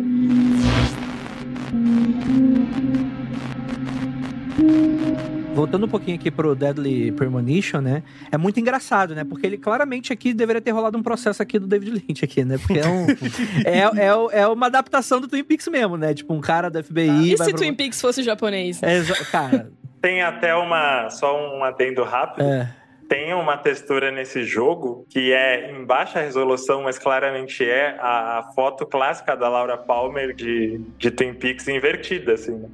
Até isso tem. cara, que cara de pau, mano. Eles nem disfarçam. E é a mesma coisa, né? Você vai pra uma, pra uma cidade de interior resolver um assassinato e tem um mistério através desse assassinato. Quem matou a tal personagem, assim como quem matou Laura Palmer na série Twin Peaks, né? Eu acho que é interessante que esse jogo é bastante divisivo, principalmente na abordagem, né? Porque eu acho que os desenvolvedores tentaram passar meio que como seria a ideia de você viver nessa cidadezinha tentando realmente resolver esse crime. Então é meio como se fosse um mundinho meio aberto. Então é, deixava o jogo meio chato, porque afinal de contas você tá no interior, com todo respeito às pessoas que vivem no interior, acho que eu não, passei exatamente o ideal com as minhas palavras, mas é dentro daquele contexto, tipo assim, é bucólico, não tem muita coisa para fazer, né? E aí você tem que encarar, né, as horas como se fossem as horas do dia mesmo, né? Então isso deixou bastante. Cara, tem a sala vermelha do Twin Peaks aqui, tipo, nesse jogo. Cara, é um negócio absurdo, assim. Não, e até o próprio agente, né, da, da polícia lá que vai investigar, ele também tem umas frases a lá Cooper, assim, né, que é o protagonista do, do Twin Peaks. Então você vê que realmente, assim, eu não diria nem inspirado. Ele, o próprio criador assume que, cara, sim, era para ser isso, e se Twin Peaks nascesse no Japão. O problema desse jogo, na verdade, eu achei que foi mais na execução, né? Ele tem vários problemas de execução enquanto é, na gameplay, mas em algumas outras coisas eu acho que eles acertaram bastante. Principalmente trilha sonora, eu acho que eles foram fiéis no que eles queriam passar, essa, esse campo onírico, né? Que o japonês também gosta bastante, que eu tava falando, que é, é mexer realmente com sonhos, é trazer essa, essa, esse outro mundo que são sonhos e que a gente normalmente não fala muito sobre eles, né? A gente vai falar na terapia, vai falar às vezes pra um amigo, mas são coisas muito internas e eles aproveitam para trazer esses sonhos à vida, principalmente usando videogames, né? Então, até meio poético, mas é, é o que acontece muito para mim tanto no Yumenique quanto no Deadly Premonition. E eu acho que essa, essa transição, eu acho que ela é muito legal no videogame, porque eu acho que o videogame, ele tem uma questão onírica muito... Assim, não sei se é uma opinião só minha, enfim. Eu meio tô pensando, e conforme vocês vão falando, eu vou, eu vou pensando nisso. Para mim, o videogame, ele tem muito uma questão muito onírica, né? Quase como se fosse um pouco daquele sonho que você consegue dirigir, que você consegue controlar. Porque um filme, bem ou mal, beleza, é uma série de imagens passando ali. O fato de você ter um controle tira muito a tua vista da realidade e por um curto período de tempo você é aqueles personagens. E quando você sai, gera até uma situação meio incômoda, assim, tipo, você fala, caralho, eu não sou mais o Kratos, assim, tipo, as coisas são as, as, coisas são efêmeras, tipo, eu não posso sair batendo as coisas, né? Tipo. Eu quero, eu quero ilustração do Andrei Fernandes com o corpinho do Kratos. Na, não, para, até o próximo Mundo Free. não, por favor. Por favor, ouvintes. Ajuda não, a gente. Mas eu tô dando uma, uma, uma, um exemplo horroroso, mas. Enfim, tem vários jogos, cara, que eu falo, cara, o que, que eu tô fazendo da minha vida, assim? Tipo, acordando assim. E, sei lá, tipo, qualquer jogo que eu fico bastante obcecado durante o tempo, sei lá, Baldur's Gate 3. E aí tô lá, né? Tipo assim, olhando, caralho, eu posso pegar, enfim, coisas do meu cotidiano e, e tentar o Tetris tem muito disso, né? Que o pessoal fala, é até abordado no filme, né? Que o cara fica sonhando. O efeito Tetris, é, né? Tet Tetris Effect, né? Que você fica, começa a enxergar o mundo como peças, né? É muito louco isso, né? É, tipo, e, e isso acontece muito com videogame. Eu tenho muito isso. Tipo, sei lá, quando eu joguei Assassin's Creed 2. Total. Eu, eu, eu olhava assim e pensava, olha, ali dá pra escalar, hein? É. Parece que ali dá pra subir. Você vai na Sé, é uma loucura, né? Tipo. Exato. Recentemente, o Zelda Tears of the Kingdom. É, direto eu olhava um lugar que, nossa, parece que eu consigo usar a Ascend ali, sabe? para conseguir. Ali é retinho, eu consigo subir lá em cima de uma vez só. Cara, aconteceu comigo. Aconteceu essa parada comigo, com certeza. Sim. Então, esse efeito. É o, o negócio do videogame que se difere das outras mídias é o, o, mundinho, sabe? Quando você tá jogando videogame, eu acho que pela interatividade, né, que é, que é exigida do videogame, por isso que eu acho que, inclusive, videogame, para mim, você cansa mais jogando videogame do que eu canso consumindo outras mídias, sabe? Porque você não consegue consumir videogame passivamente, sabe? Você tem que ativamente fazer as ações dentro do jogo. E eu acho que isso que, que gera muito esse, esse círculo mágico, né? Esse, esse, você entra dentro do mundo do videogame mentalmente ali e você fica muito envolvido com as coisas. Investido. É, muito investido. E isso funciona muito bem pro terror, ou pro bizarro, Sim. ou pra, ou pra até tentar passar esse sentimento de sonhos, é aquele né? Experimento da faca com o braço de manequim e a faca, tipo, e o espelho, exato, né? Exato, exato. Tipo, você coloca ali um manequim, você começa a furar, tá tudo bem, só que você coloca o espelho, você dá aquela sensação de aquele braço é teu, né? Aí você tenta esfaquear o braço de manequim e você toma um susto, né? Você tira o braço, né? O videogame tem muita dessa parada. Uhum. Com certeza. Eu acho que é, tem um, conjunto de regras. Todo jogo é, na definição pura, um sistema fechado com regras próprias, que você consegue se abstrair da, da realidade ao seu redor para entrar naquelas regras. E eu acho que sonho tem muito isso também, né? Ah, várias vezes alguém tá te contando algum sonho, e aí fala: Ah, eu tava no carro, e aí tava meu irmão do meu lado, aí depois eu olhei e era Ariana Grande, só que eu sabia que ainda era meu irmão. Coisa de sonho, sabe? Porque não faz nenhum sentido, mas quem sonha entende que, pô, regras específicas sonho que a gente só toma como dado. E a gente tá falando aqui de jogos bizarros, mas geralmente são os jogos que saem muito da curva, porque videogame é em si muito esquisito. Videogame é em si muito abstrato. Mesmo os jogos mais sóbrios, sei lá, tem um. Você mata um cara e sai dinheiro do, do corpo morto dele. Você e a gente aceita, né? Pega um cogumelo e dobra de tamanho para pisar numa, numa tartaruga. E, e, e, a gente toma isso como, não, ok, é básico. A gente tá aqui no, no nível 1 um da coisa, né? Que legal, que divertido. Da hora é. demais. Justamente. Mas se você colocar na, na ponta do lápis, se você explicar verbalmente, né? Não jogando, mas se você explicar, esse jogo aqui é sobre um encanador de meia-idade que vive num reino de fungos, onde a única pessoa que não é um fungo é a governante, aí tem uma tartaruga gigante querendo casar com ela, só fala, pera, pera, o que você usou? Cara, foi exatamente assim que fizeram o filme do Mario Bros. da década de 90. Ah, o filme é maravilhoso. foi, foi essa explicação que deram pro executivo. É isso que a gente vai fazer. e eles oh, fizeram isso. Não fizeram, tem, caralho? Foi isso que fizeram. Tem um, tem um Dash muito bom, ok? Dash, o programa de jogabilidade, sobre o, a criação do filme do, do Mario Bros. de 93. Sim, com a Katiusha. Muito bom. Isso. Ouçam lá. Muito bom, recomendo demais.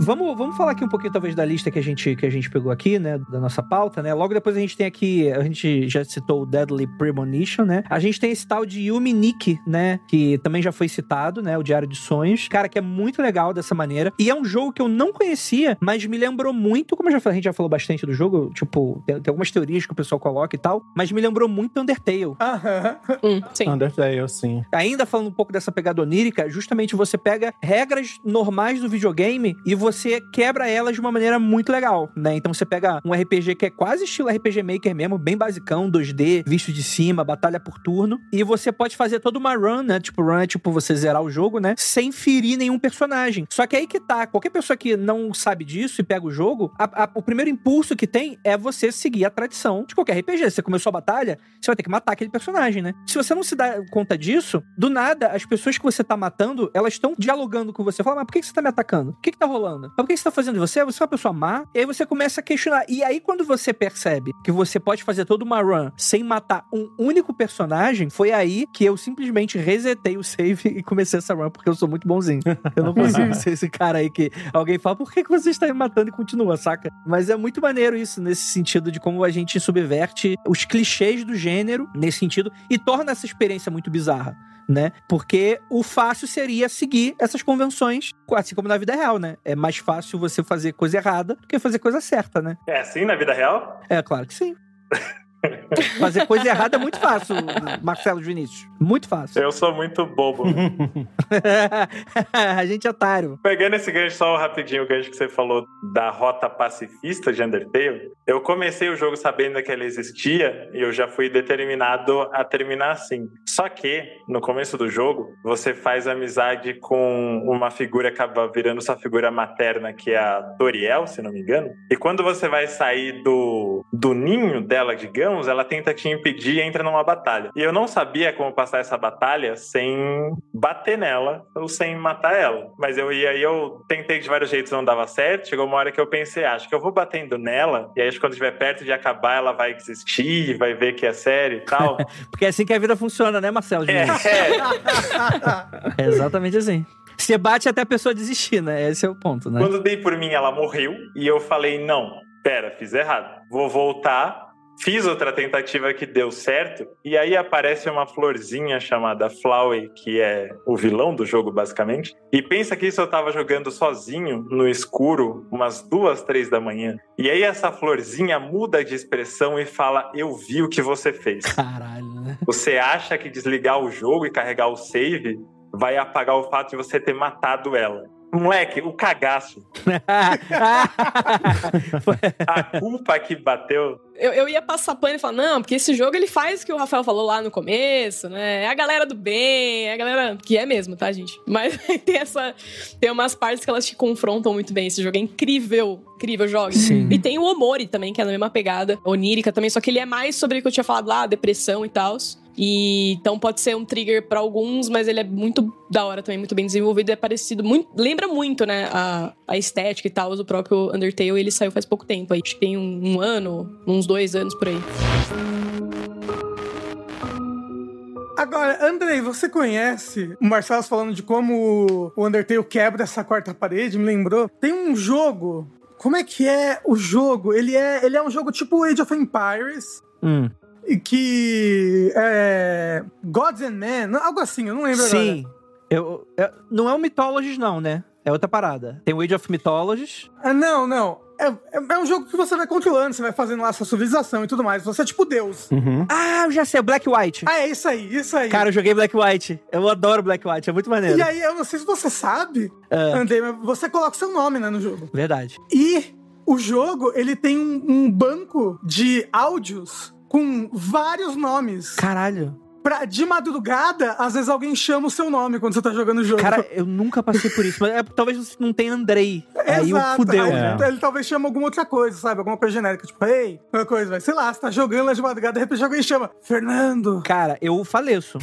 De dentro do jogo, alguém chamando, porra. Posso falar uma parada muito ridícula? É. Quando eu era muito moleque, eu tava jogando Age of Empires. E o Age of Empires, ele tem aquela, aquela câmera isométrica, né? Que é meio de cima, né? Mas um pouquinho de ladinho, né? Pra te dar aquela sensação de... Você consegue ter uma visão ampla do tabuleiro, né? Do jogo, né? Que é de, de exército, né? E unidade, que é de batalha, né? De, de guerra, né? E, cara, tinha um ângulo que os bichos não faziam naturalmente. Era muito difícil você acertar aquele ângulo. E aí tinha um navio que ele era um canhoneiro. Ele tinha um. que ele jogava umas bolas de canhão, né? Era o único, o único navio que fazia isso. E aí ele tinha um canhãozão na frente do navio, bem na quina do navio. Ah, Não foi um trocadilho. É, teve uma hora que essa porra desse, dessa unidade, eu tava mexendo nela, e ela ficou num ângulo muito específico, que fica muito bizarro no, na- no, no ângulo isométrico, que parece que ela tá mirando pra você. Eu juro pra você, quando eu era moleque, eu ficava, cara, tem uma possibilidade de rolar tipo aqueles filmes de adolescente, e eu morrer aqui agora, nesse exato momento. Tem uma arma apontada pra mim. tipo, saca irmãos. Como é, que- como é que é? Os irmãos lá, o Lumière, do, do cara fugindo do, do trem no cinema, primeira experiência do cinema. Eu tive um momento aí do Lumière aí, Andrei quase infartando quando era criança. o Andrei criança abrindo um meme e é aquele gatinho segurando uma arma apontando pra você.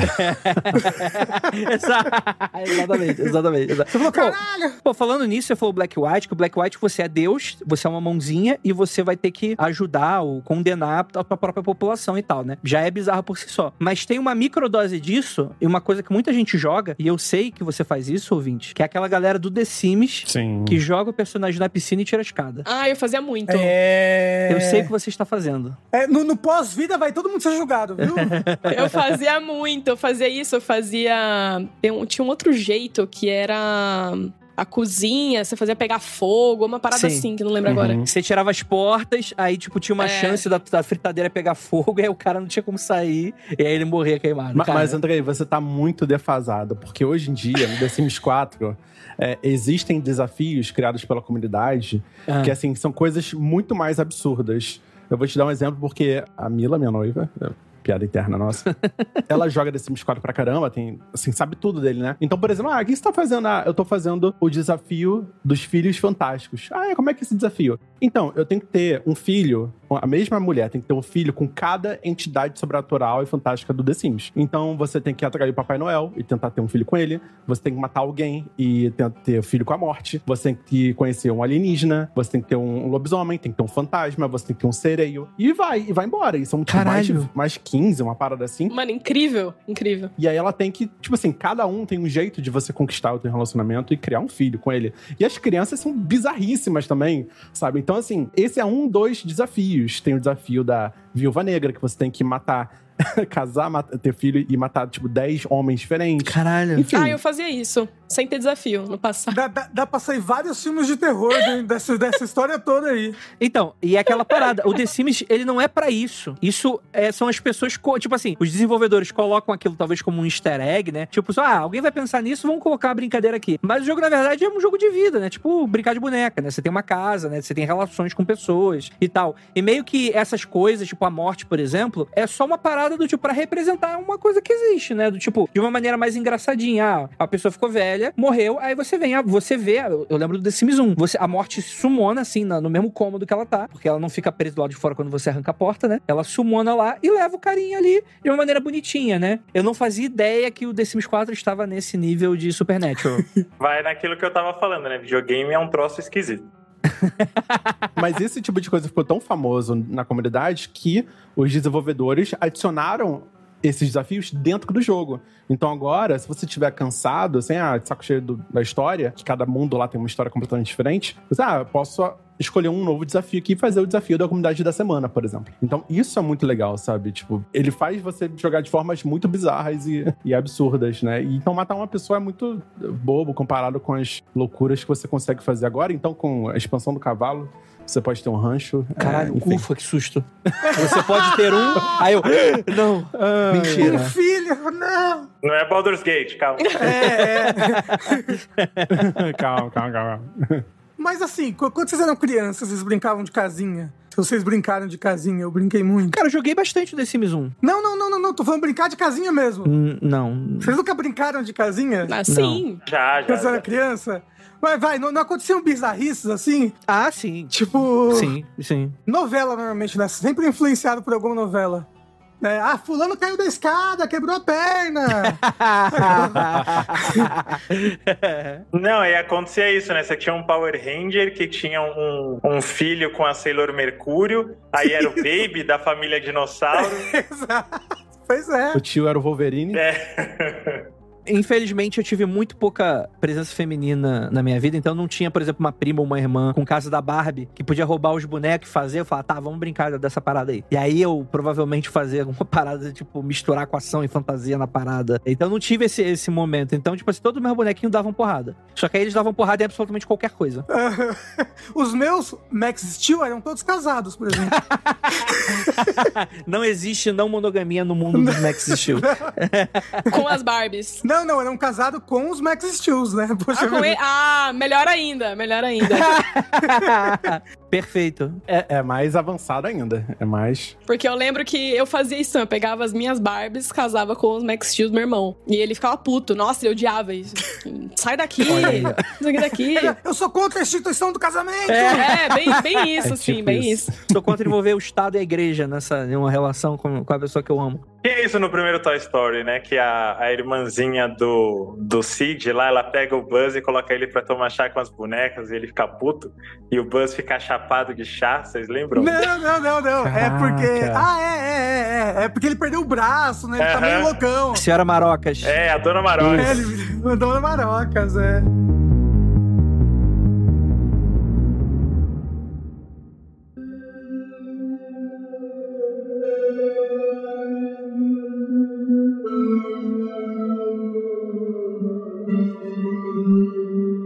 Marcelos Vinícius, Eu. o rei dos videogames. Suas palavras, hein? Não, mentira. Palavras do Francisco Barnes. Do Chico Barney, Francisco Barney, um beijo pra ele, careca favorito. Eu tenho muitos poucos carecas favoritos, então é uma honra muito grande. Tem esse tal de Bunga Bunga. Cara, você consegue explicar isso pra mim? Porque eu não consigo. Basicamente, existe uma, uma pegadinha.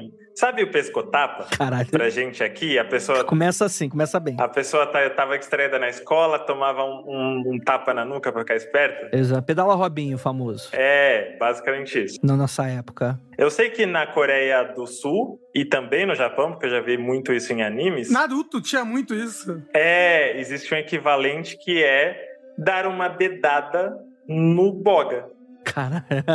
o orifício anal da pessoa. Da pessoa distraída. Da, é, da pessoa distraída. No, no Naruto era o mil anos de dor. Exatamente. Bem lembrado. Exato. O Kakashi faz isso com o Naruto. Porque dar numa pessoa não distraída é um negócio legal também. É, é- é melhor, inclusive.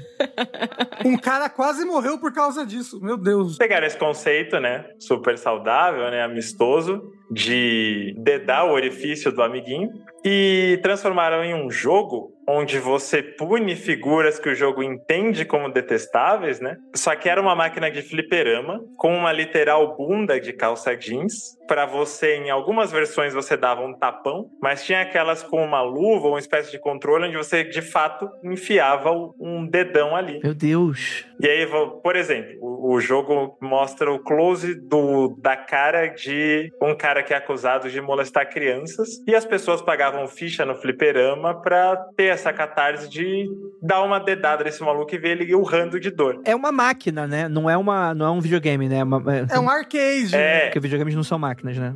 Enfim. fliperama.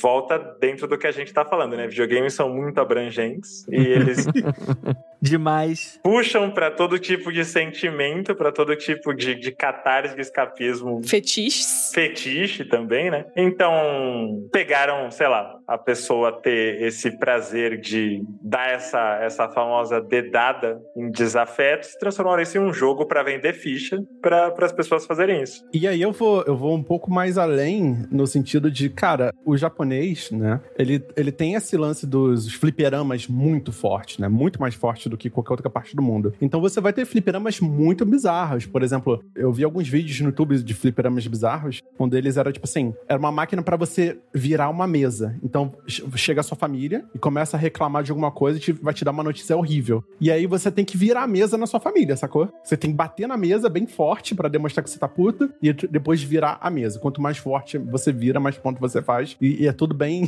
exagerado, assim, tudo bem bizarro. Tem outro fliperama que é você lavar roupa roupa, literalmente. Então você coloca sua roupa na parte de baixo e aí você liga a máquina e a máquina vai parar. Ela para de lavar sua roupa se você não fizer os comandos que aparecem na tela lá, porque ela, você supostamente está controlando a máquina de lavar também. E fora vários outros, né? Putz, é, o pessoal lá é muito fascinado por trens, então tem muito fliperama de trem, onde você tem que é, é, controlar a, a, chegada nas estações e o limite para você se atrasar é tipo 0,5 segundos de atraso. Então são coisas assim muito bizarras que o japonês ele, ele consegue. Tipo, ele criou essa, essa cultura lá e é um atrativo, assim, muito inusitado. Né? Obviamente essas, esses mais polêmicos não são fáceis de achar, provavelmente não existem mais, mas cara, deve ser muito legal. Eu, eu nunca fui no Japão, acho que a Letícia foi recentemente, né? Puder dar algum exemplo de coisa bizarra que você viu em fliperama, algo, algo assim. Cara, eu acho que nesse sentido o entretenimento japonês ele é bastante escapista, né? Eu uhum. acho que a gente já tem esse os games muito associado tipo ao escapismo da realidade. Só que quando você tem uma galera que, meu, a vida até morrer é trabalhar e valoriza isso e tem uma sociedade que tem, é super problemática em N aspectos, né? Embora a gente, por exemplo, eu sou super aficionada pela cultura japonesa, animes, etc. Só que eu reconheço que existem milhares de problemas também na cultura deles, né? Desde essa parada do assédio, né? De os caras terem um iPhone lá que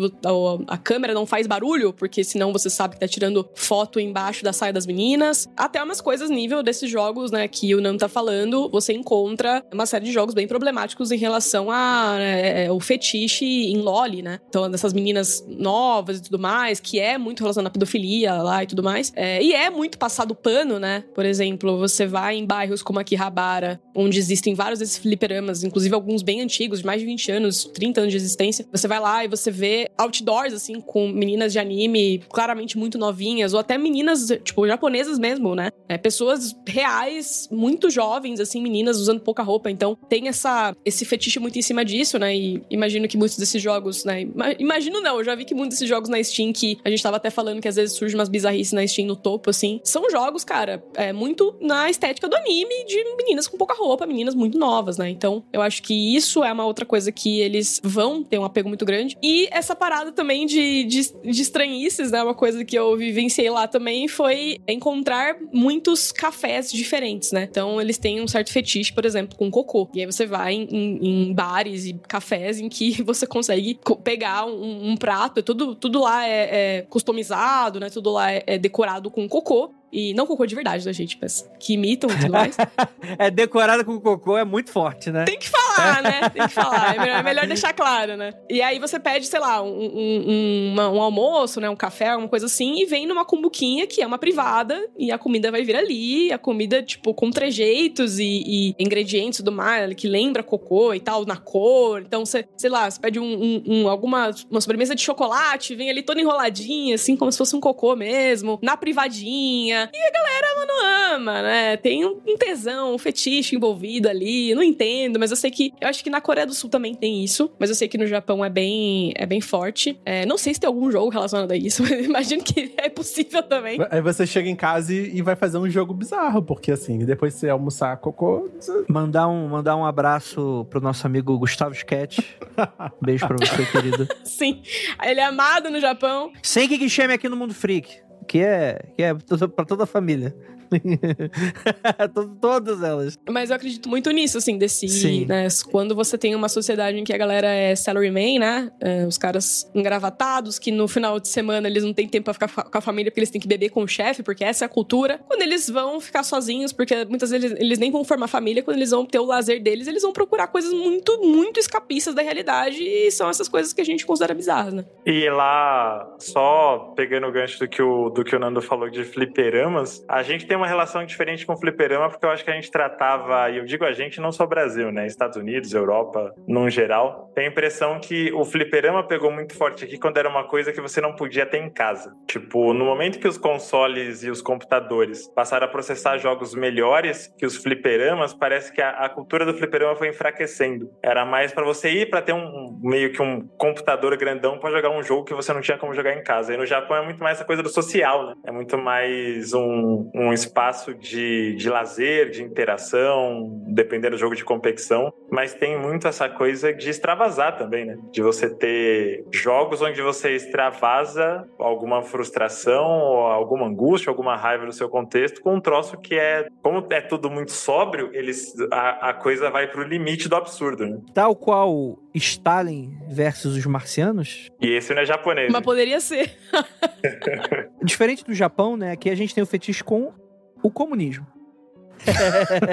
Muito comum. que é colocar o Stalin, e especificamente o Stalin.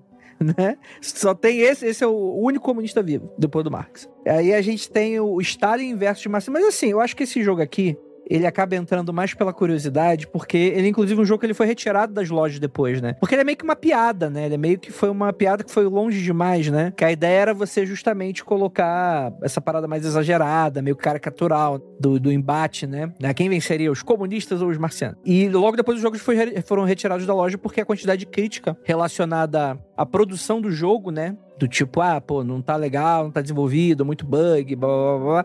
Então acaba ficando aqui.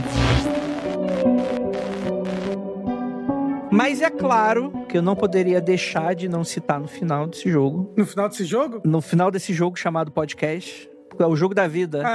Podcast que é um jogo, gente. No final desse jogo chamado Vida. Exatamente. Pra quem leu Ruizinga, até ir na, ir na padaria é jogo. Tudo é jogo. É verdade, exato.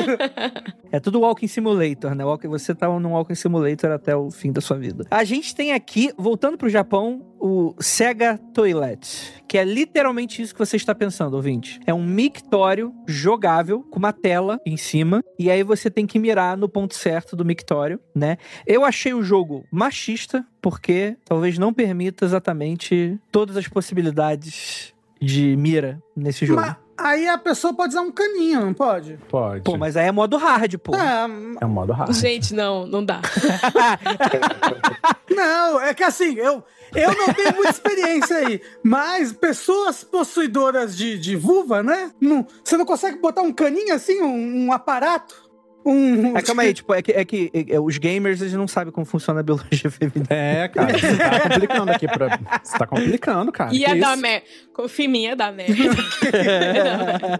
Vocês viram vídeos desse jogo do Mictório? Eu vi. Cara, eu não cheguei a ver vídeo, mas. Eu fiquei com um pouco de medo de procurar isso no YouTube, porque aí o meu YouTube ia virar coisas relativas, eu prefiro evitar. Ah, não, já já, já, já já o seu Instagram já tá te oferecendo assim: compre Sega Toilet, entregamos em casa. É. Eu já fiz live de tanta bizarrice, tem tanto jogo tosco que eu tenho que pesquisar pra, pra escrever na minha coluna de, de bizarrice também. Mas assim, se você fizer live desse jogo, eu tenho É. certeza que a Twitch não vai gostar. É, não, não, desse especificamente não. Streamer foi banido depois de fazer live de jogo polêmico.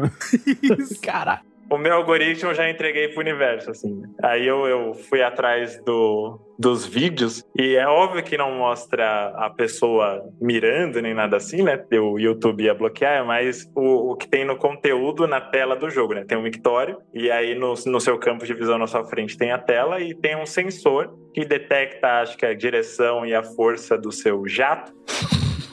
É muito forte essa palavra. Eu, eu achei esquisito, né? Porque dá a entender, pra quem tentou traçar algum tipo de história ou motivação por trás do jogo, que a ideia era deixar lúdico o fato da pessoa com pênis não errar o mictório. Sim, Exato. Pra deixar os banheiros mais limpos. exatamente isso. É, tem, tem, tem várias estratégias, né? Só que se você põe coisa de direção, de variação, acho que a pessoa vai experimentar mais, na verdade, e vai sujar mais ainda o banheiro. É, então, vai ver que é por isso que não deu certo, né? Porque, tipo, eu, eu- eu lembro de ver matérias assim, de tipo, pô, mictórios colocam adesivo de mosca, por exemplo, É. sabe? Sim. No, no mictório, que é pra pessoa mirar ali e não sujar tanto assim o resto das coisas. Mas assim. Mictório não é uma coisa legal, né? Assim, cá entre nós. Eu tô vendo. Eu não, adoro Mictório. Adoro Mictório. Eu, adoro- eu iria num café de Mictório. Olha eu iria num bar de Mictório. Um bar Olha de mictório. Oh, eu conheço um lugar que não é pra você fazer xixi, mas é tipo isso que você quer. vamos lá, vamos voltar aqui. É porque assim, se, for pensar né, É. ainda sobre esse negócio do, do vaso japonês, né, o, o vaso, é, aquele vaso tecnológico, ele já é um jogo por si só, né? Porque tu senta lá, aí você aí tem aquela, aquele controlezinho do lado com várias opções. Aí, ah, o jato na frente, o jato atrás, controle da, da disparidade do jato, quanto forte ele vai ser, se ele vai ser atrás, se ele vai ser na frente, é, se ele. Qual que vai ser a. A intensidade. Que era a pressão da água, é. Pressão da água. Tem tudo isso ali no controlezinho, né? O, o, o vaso ele esquenta também, ele é preparado pra esquentar, então você nunca vai sentar no vaso gelado lá no Japão. E isso por si só já é um jogo, cara. Toda vez que você senta. Ah, tem outra coisa também que eu achei super chique. Pelo menos no hotel que eu fiquei era assim. Eu ouvi falar que alguns lugares também é assim. Tipo banheiro de shopping e tal. É, aeroportos, essas coisas. Que a partir do momento que você levantou o popô do vaso, automaticamente ele dá descarga pra você. Você não precisa apertar a descarga. Sim. Olha aí. Isso aí. É, cara, é, eles estão muito na frente. Realmente é um negócio assim. Não, eu sinto. Quando eu viajar pro Japão, eu vou ter que comprar a parada. Vai ser 15 mil reais, vai. Mas eu vou ter que comprar a parada, porque vai ser outra parada. É muito bom, cara. é Vai muito tá, bom. vai tá configuração Squirtle. Vambora. Você vai trazer na mala, né? Tipo, Trazendo, ah, exatamente. O senhor tá carregando aí uma caixa aqui, pra, tentando passar no raio-x, não tá, não tá passando. O senhor tá com algum problema? Alguma coisa importante pro senhor? aí eu entreguei lá. Claro que sim. É o meu novo mictório, por favor. É. aí, aí- aí- aí você sem querer bota ele na, no modo Blastoise, por exemplo, né?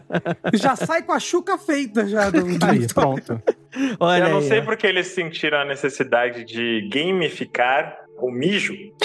Se lá tem. Todo mundo tem um, tem um Switch Lite na, na mochila pra todo lado. Porra, bicho, tirar o Switch Lite no mictório é ter que ter uma paz de espírito monstruosa. Não E duvide. tira, e tira, hein? E tira. Mas assim, é bem, é bem antigo já esse Sega Toilet.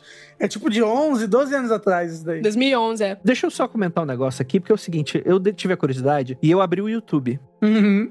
Porque eu preciso saber o que que é esse jogo, né? E, cara, o jogo realmente parece ser muito maneiro. É simples. Pô, você achou maneiro? Maneiro, maneiro, maneiro. André é facilmente entretido, hein? Eu sou. Sim. É, é bonitinho, vai. Eu não sei qual versão você viu. Eu vi uma versão Ah, que tem uma moça, não, não foi essa que eu vi. estética anime, Ah. com um decote segurando um jarro. E ela faz essas. Ai, nossa, e é um jarro em formato de. Gente. Exato, exato. Ah, não. E aí ela faz expressões de surpresa, bem dessas de, de mocinha fofa que os animes costumam fetichizar. E eu fiquei desconfortável porque eu não sei se eles colocam uma personagem assim pra causar alguma coisa, pra mudar a direção do, do jato, assim, enfim. Né? Tipo, é pra incentivar a pessoa a fazer muito xixi. Eu não entendi o propósito. Olha, conhecendo o Japão, É. eu acho que eles fariam isso com qualquer coisa. Então, acho que não tem um propósito muito específico. Acho, né? Eu tô, eu tô vendo aqui o vídeo. Na verdade, a, a parte da moça é uma introdução, é, no- é um menu. Não, mas ó, eu não, tô mas tem vários minigames dentro do, do Sega Toy. É, ó, Ah, eu- é? Ah. Ó, eu tô vendo um minigame, por exemplo, que é uma moça jornalista é, apresentando a previsão do tempo, só que ela tá fora. Jesus amado. Ela tá fora, assim, ela tá na. é, como é que é? In the open. Ah, gente, eu sou muito inglês, Sasha.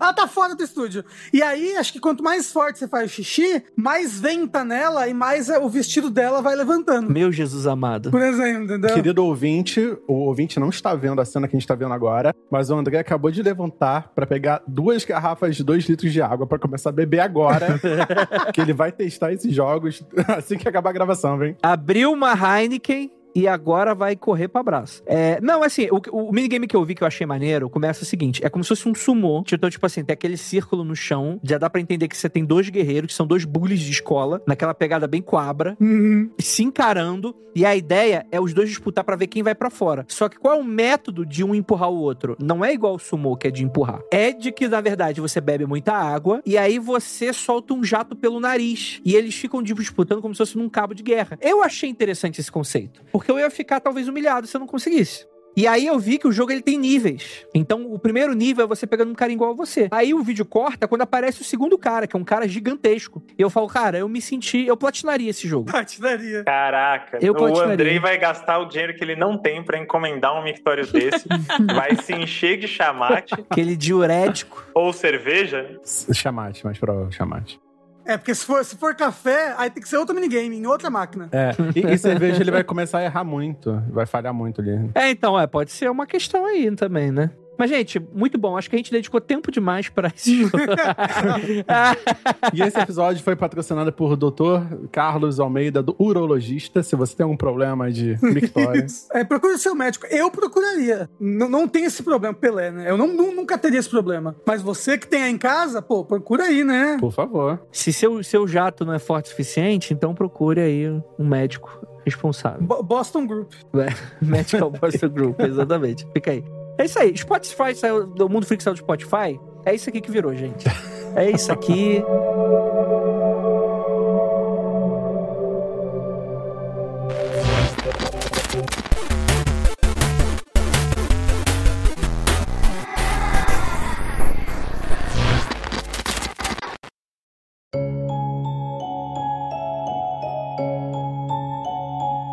Eu queria fazer umas menções honrosas aí. Talvez até jogos que a gente possa trazer em outro episódio de videogames assustadores. Talvez assustadores mesmo, né? Mas a série Siren, ou Forbidden Siren na Europa, é uma série muito interessante. O conceito, a história dele, esse negócio que é tipo, tocaram as trombetas do apocalipse, sabe? E agora, gafanhotos com um rosto humano, sabe? Um outro também que é, acho que é de jogo bizarro é Seaman. Não sei se você já. Ai, Jesus. Ai, papai. Se vocês estão familiarizados com Seaman. É isso. Mas é um jogo bem bizarro do Dreamcast. Filosófico, hein? Ele não é só bizarro, ele traz questões existenciais pesadas. Exato. Isso, que é um jogo sobre você, tipo um Tamagotchi, só que você cria um peixe com cara humana. E esse peixe com cara humana, ao passar de vários dias, né, ele vai crescendo, vai, você tem que ficar controlando a temperatura do, do aquário dele e tudo mais. Gente, o nome do jogo é Cia de mar, Man de homem. É Seaman. Exatamente. É. Seaman. Isso aí. E, Tem que avisar, né? e, o, o- tá- então, e, o- e o negócio é que ele tem um rosto humano, ele conversa com você, ele faz questões filosóficas, ele vai evoluindo, ele pode morrer se você não cuidar bem dele. É horrível e agonizante ele morrendo. É um amigo pra toda a vida, né? Mas tá, exa- não, porque ele, ele cresce e vai embora depois de um tempo. né? Como um amigo também, né? E ele cria pernas, ele é um peixe que depois vira um- uma espécie de, de anfíbio, enfim. E aí, num determinado ponto, ele, ele questiona por que, que você acha que ele não existe, se a sua relação com os seus amigos não é tão diferente, você Caralho. forma uma imagem mental deles e conversa com eles esporadicamente. E ele começa a entrar nessa pira. assim. E, e tem microfone, né? Tem microfone pra interagir com ele. Tem, tem microfone. Aí você conversa com ele pelo microfone do Dreamcast lá. O microfone que você comprava, né, pra acoplar no Dreamcast. Esse é um jogo que dá pra fazer um episódio à parte. Um jogo também muito bom, Inscription, que é recente, bem assustador. Pra acabar, desculpa, um que chama IB, que também é de RPG Maker de 2012, Ah. que é bem divertido ne- nesse sentido de que você tem vários finais diferentes, várias escolhas, e ele é creepy, fofinho, creepy e assusta. É isso. Show. Eu tenho um, um aqui, eu teria vários outros perturbadores, mas eu vou falar um que é mais leve e mais absurdo. É o famosíssimo Hong Kong 97, um jogo lendário lançado pra Super Famicom no Japão, né? Em 95 ainda, né? Foi uma época que vários japoneses, desenvolvedores japoneses, estavam assim, literalmente na garagem com disquete fazendo o jogo. E esse jogo, Hong Kong 97, é, é basicamente você controla um, um primo distante do Bruce Lee, que foi contratado pelo governo americano, alguma coisa assim. Tá tendo a, a transição, né? do- O governo americano tá passando Hong Kong é, de volta pro controle chinês. E aí, esse cara foi contratado pra matar os chineses, né? Decimar um, mais de um bilhão de chineses. Então você é um jogo de nave que você tá matando os chineses com o primo distante do Bruce Lee. Até que você tem que derrotar a máquina mortal, que é o, é o ditador Tong Xiaoping, que é tipo uma nave gigantesca. E aí quando você mata ele, aparece a foto de um corpo, literalmente um corpo, uma pessoa morta, te dando parabéns. E, cara, foi um jogo viral, proibidaço, né? Por muitos, muitos motivos. Por que será, né? E viralizou muito, assim. Tipo assim, na época, com certeza foi distribuído em poucos lugares, mas até hoje na internet você vê muito vídeo sobre esse jogo, Hong Kong 97. Essa mesmo grupo que desenvolveu esse jogo, ele fez outro jogo que simulava um gerenciamento de culto, daquele culto japonês onde um líder cego se, se passava por Jesus, né? E fez aquele ataque nos, nos metrôs. Nossa, lugar Sarin, caralho, hein? Eu acho legal que o Nando já trouxe já esse tema pra gente encerrar o podcast com energia lá em cima, hein? Uhul! É, esse é o momento. Exatamente. Então, assim, cara, é, é isso. Existe esse mundo paralelo de jogos de sátira que são grosseiríssimos. Mas vale a pena conhecer isso no YouTube, porque tem muito vídeo maneiro explicando O contexto, né? como isso aconteceu. O contexto. Cara, em 95, como as pessoas faziam jogos tão bizarros em 95, sabe? Não, é plenamente possível. Você vê as histórias daquela, tipo assim, até antes de 95, né? Uhum. Daquela galera do, do, por exemplo, o ET, o videogame lá, que o cara basicamente sozinho teve que programar e desenvolver um jogo inteiro em três meses. Semanas. Três semanas. Em três semanas, né? Se um cara sozinho consegue fazer um- uma parada dessa, se você der tecnologia. É que é, na época do ET, tipo assim, as tecnologias elas eram muito presas dentro das empresas, né? Não era uma coisa fácil que você tinha em casa. Mas se você extrapolar aí pra 95, que é uma tecnologia que você já consegue desenvolver a programação nesse sentido, se você teve, teve- tiver um cara doente desses que vai fazer essa parada, né? Então é bizarro mesmo. Como a gente entrou no campo do pitoresco, só vou pedir para as pessoas procurarem. Hoje em dia acho que emulariam, né? Um jogo chamado Pepsi Man, Ah. que é um adver game antes do conceito de adver game tá, tá bem estabelecido da Pepsi, Muito bom. sobre um super-herói que participava das propagandas da Pepsi no Japão, que é um cara sem olhos com uma boca, um colan de Pepsi que sai correndo, solucionando os problemas da sociedade com Pepsi. E ele dá Pepsi para as pessoas com os fluidos corporais. Ele exala Pepsi, né? então, ele corre de búfalos, é, entra em estações alienígenas, desvia de latas gigantes de Pepsi, chega no final, ele solta pelo próprio corpo Pepsi para as pessoas se deliciarem e vai para a missão seguinte. Ótimo, um ótimo jogo. Excelente. Assim, assim, o que é Golden Shower? Quer dizer, é, eu tomaria, tomaria a Pepsi do Pepsi Man. Com essa informação. Então, deixa eu fazer a menção rosa então minha, cara. É, eu vou citar Death Stranding, que é um jogo AAA que, por si só, eu acho que dá pra.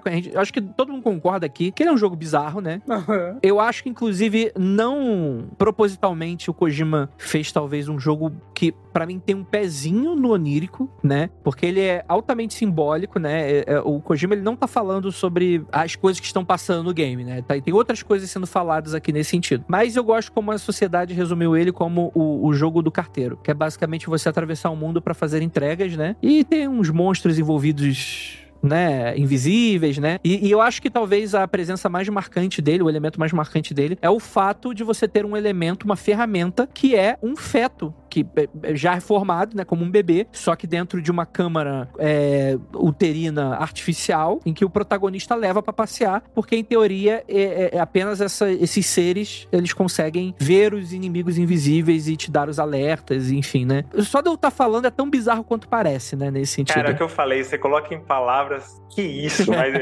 eu, adoro Death Stranding, mas quando você verbaliza assim, pelo amor de Deus. Você não tem que fazer xixi numa, numas, numas coisas para afastar os fantasmas? Verdade. Tem um rolê desse. E se o seu xixi tiver sangue, é melhor ainda. Mais sorte. Pra fazer arma, você faz granada de xixi dos seus fluidos. É. Cara, o Kojima é um daqueles que tinha que estar tá preso também. Vamos combinar aí que o Kojima Mas, ali. Cadeia pra Hideo Kojima. Você lembra, Andrei, que, que eles é. fizeram um, um molde, né? Tipo, em tamanho real, do bebê, né? Sim. Do Death Stranding. E aí o pessoal usou isso para fazer fake news, assim, tipo, artista plástico de esquerda. Caraca, Nossa, sim. mano, tentaram cancelar o Kojima, verdade, cara. Não, não, artista plástico de esquerda, como é que é? Expõe o próprio feto abortado, pró-aborto. E aí, tipo, meu Deus, a esquerda agora falando demais, a Pablo Vittar. Esse tipo de Caralho, coisa. exatamente. Eu lembro dessa parada, cara. Mas eu acho que começou como uma piada, né? Alguém fez de propósito, uma sacanagem. Foi. E falou justamente, né? O, o abortista Hideo Kojima, né? a linha entre a piada absurda e a panfletagem da direita é muito tênue. É, é. Ou, oh, inclusive, não foi o Hideo Kojima que eles ficaram acusando que matou o Shinji Abe? Algo assim? Foi, foi, foi. Foi. Caralho, é verdade. Eita, caralho, Hideo Kojima é muito alvo de fake news da direita brasileira, meu Deus. Eu queria, eu queria terminar fazendo uma, uma, indicação rápida também. Já que a gente começou falando de caras fazendo jogos no porão, então eu vou indicar dois japoneses que fazem jogos no porão. E jogos muito bons de terror, que é a Tilas Art. Tilas de tintilas mesmo, né? Caralho, legal. Eles têm esse projeto, inclusive é quem financia grande parte dos projetos deles é a galera, acho que é no Patreon, se eu não me engano, né? São dois irmãos japoneses que abriram esse projeto e a galera apoia os jogos que eles fazem e eles, eles lançam jogos constantemente que são jogos que são pequenas coletâneas de terror que se passam no Japão, então histórias japonesas. E eu recomendo um jogo particular deles que é o The Convenience Store, que é se passa numa combine, né? Uma loja de conveniência japonesa. Você é, é a atendente ali e tal, vai acontecendo umas coisas bizarras também. E todos os jogos deles são assim, são pequenas historinhas, você termina em duas, três horas no máximo. E são histórias bem, bem legais. Saiu um recentemente aí que é para social. Você é uma streamer que começa a ser stalkeada. Mano, é muito massa. O trampo dos caras é incrível. Fica a recomendação dos jogos deles. Pô, irado, irado. Na Steam, vocês acham todos na Steam. Cara, eu acho que o cenário de produção de jogos indie japonês é um negócio impressionante, assim. Eu acho muito, muito, muito, muito legal. E digo mais, prepare-se ano que vem que Mundo Freak faria muito sucesso no Japão. Então temos que ter. Que isso, mano? Tá louco? Eu achei que você ia falar que ia sair o jogo indie do Mundo Freak. Não, esse, esse a gente tem que esperar. Espera chegar em dezembro, que aí a gente anuncia alguma coisa. Não é, André? É isso. Eu, eu gosto muito que o Nando espera tá gravando pra vir conversar coisas aleatórias comigo. Não, tá bom, claro, com certeza.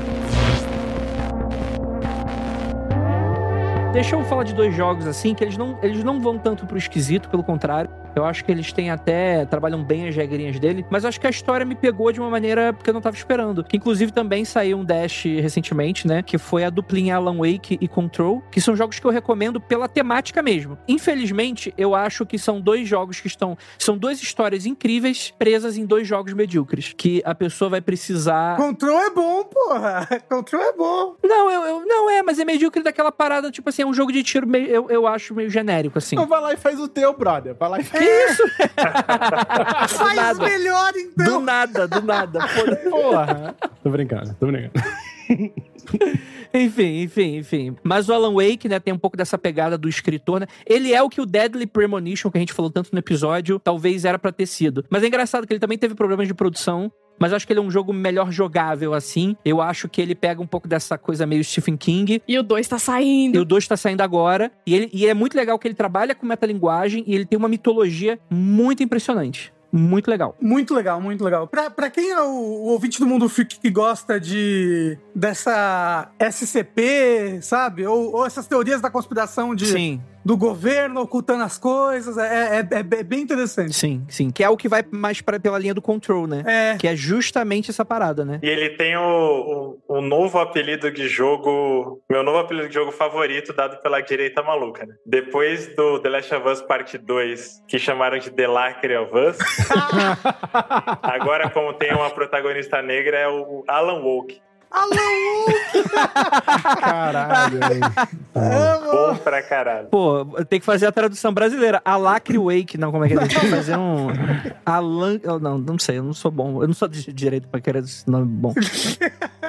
Tem que ter muita psicodelia argumentativa pra conseguir é, forjar esses nomes. Com toda certeza. Com toda certeza. Precisa tomar uns chás alucinógenos. E o Control, né, como o próprio Rafa tava dizendo, cara, pra quem gosta de SCP, não o Serasa nem o Só Pra Contrariar, você, é, ó, que é aquelas creepypastas de internet, cara, ele é, você mistura Men in Black, né, MIB, com SCP, e que história incrível, que universo fantástico. É incrível. É aquela história que eu, como autor, eu falo, cara, eu queria ter matado todos eles, voltado no tempo e ter tido a ideia pra criar essa história roubada deles, antes deles, porque realmente é uma coisa muito, muito incrível a maneira como eles conseguem amarrar tudo, né? Então você tem conceitos muito, muito interessantes, né? A casa mais antiga do mundo, você tem o próprio conceito daqueles objetos que eles são. Objetos de poder. É, que são objetos de poder, mas é que eles são arquetipicamente poderosos, né? Então, é, o que, que é um disquete com os códigos de lançamento russo soviético de uma bomba nuclear? É um objeto arquetípico que dentro do jogo, dentro da, da, da questão lúdica do jogo, vai te dar poder de você lançar objetos, porque é o que aquele objeto foi dotado de poder. Então, cara, é, é um universo muito interessante, muito fantástico. E acho que pra finalizar, pra não ficar de fora, colocar alguma coisa da From Software, cara, Bloodborne,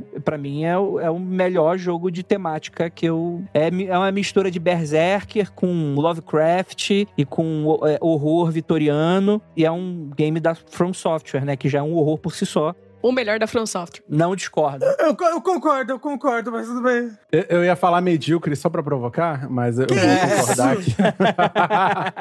Um dos melhores jogos da década passada. Ai, não fala isso, Rafael. Não, tranquilamente. Não, fa não fala que é da década passada. Não fala isso, não tem 10 anos. Não fala que é década passada, por favor. Eu joguei ontem, por favor. Para. Ai, gente, então é isso. Gostaria muito de agradecer a todos vocês que ficaram até aqui. Eu achei esse podcast ficou incrível com essas pessoas maravilhosas. Eu vou deixar aqui um momentinho do jabá, porque todas as personalidades incríveis estão na internet fazendo conteúdo. O primeiro deles, nosso queridíssimo rei dos videogames, Marcelo Vinícius. Onde que o pessoal te encontra? Aqui na Twitch, né? Quem tá ouvindo o episódio depois, esse episódio foi transmitido no canal do Mundo Freak.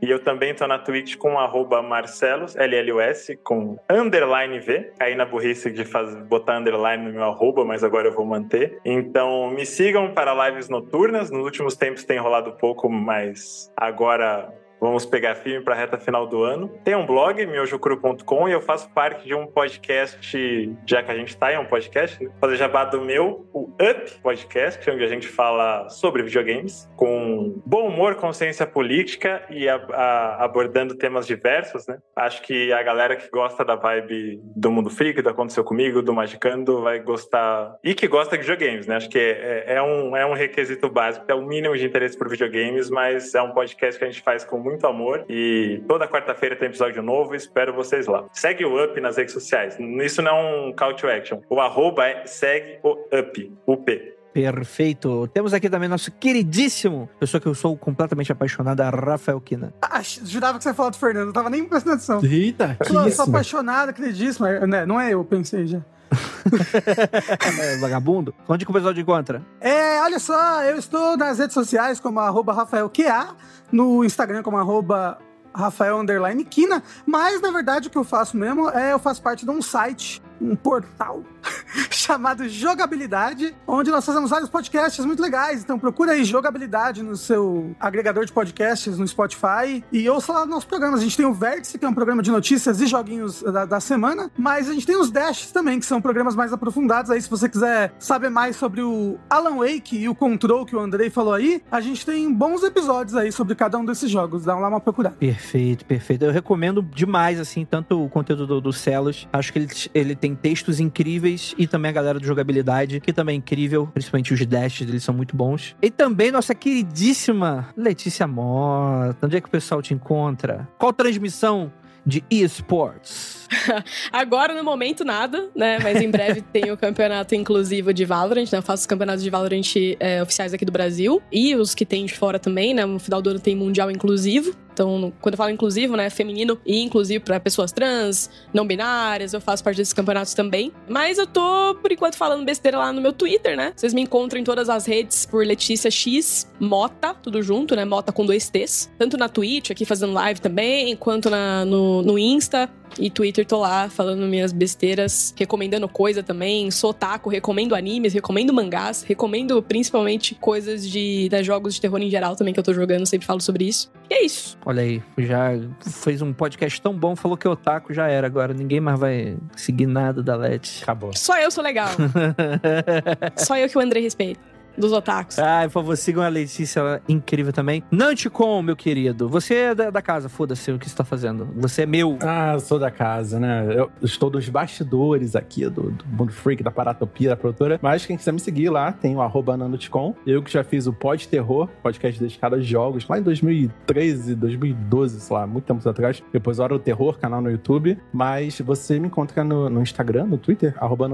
E pode encher o saco do Andrei pra ter mais episódios sobre jogos de terror, filme de terror, livro de terror, séries de terror, pra ele poder me chamar, né? Eu fico um ano na geladeira, todo ano aí. Escutado por cinco pessoas, mas vamos fazer. Olha aí, pronto. Aqui o que o pessoal quer, quer, quer ver tezinho, quer ver fantasma. O pessoal não quer ler. O pessoal não, não sabe ler, inclusive. Olha aí, olha aí. O pessoal só escuta, por isso que é podcast. Prove ao contrário, enche o saco dele, por favor. E se vocês conseguirem ler, né? Se vocês conseguirem ler. O pessoal tá até agora tentando me fazer um episódio de Digimon aqui no Mundo Freak, rapaz. Isso- Esses aí vão morrer. Tipo, Cavaleiro do Zodiaco, vamos fazer a Gabi, inclusive, que tá, que tá roxeando essa. Não consigo defender. Não consigo defender também. Isso aí é. Então. Então, gente, muito obrigado por vocês ficarem até aqui. Essa galera da Twitch maravilhosa. E também, você, meu querido, que tá escutando o podcast, e aquilo. Não olhem para trás.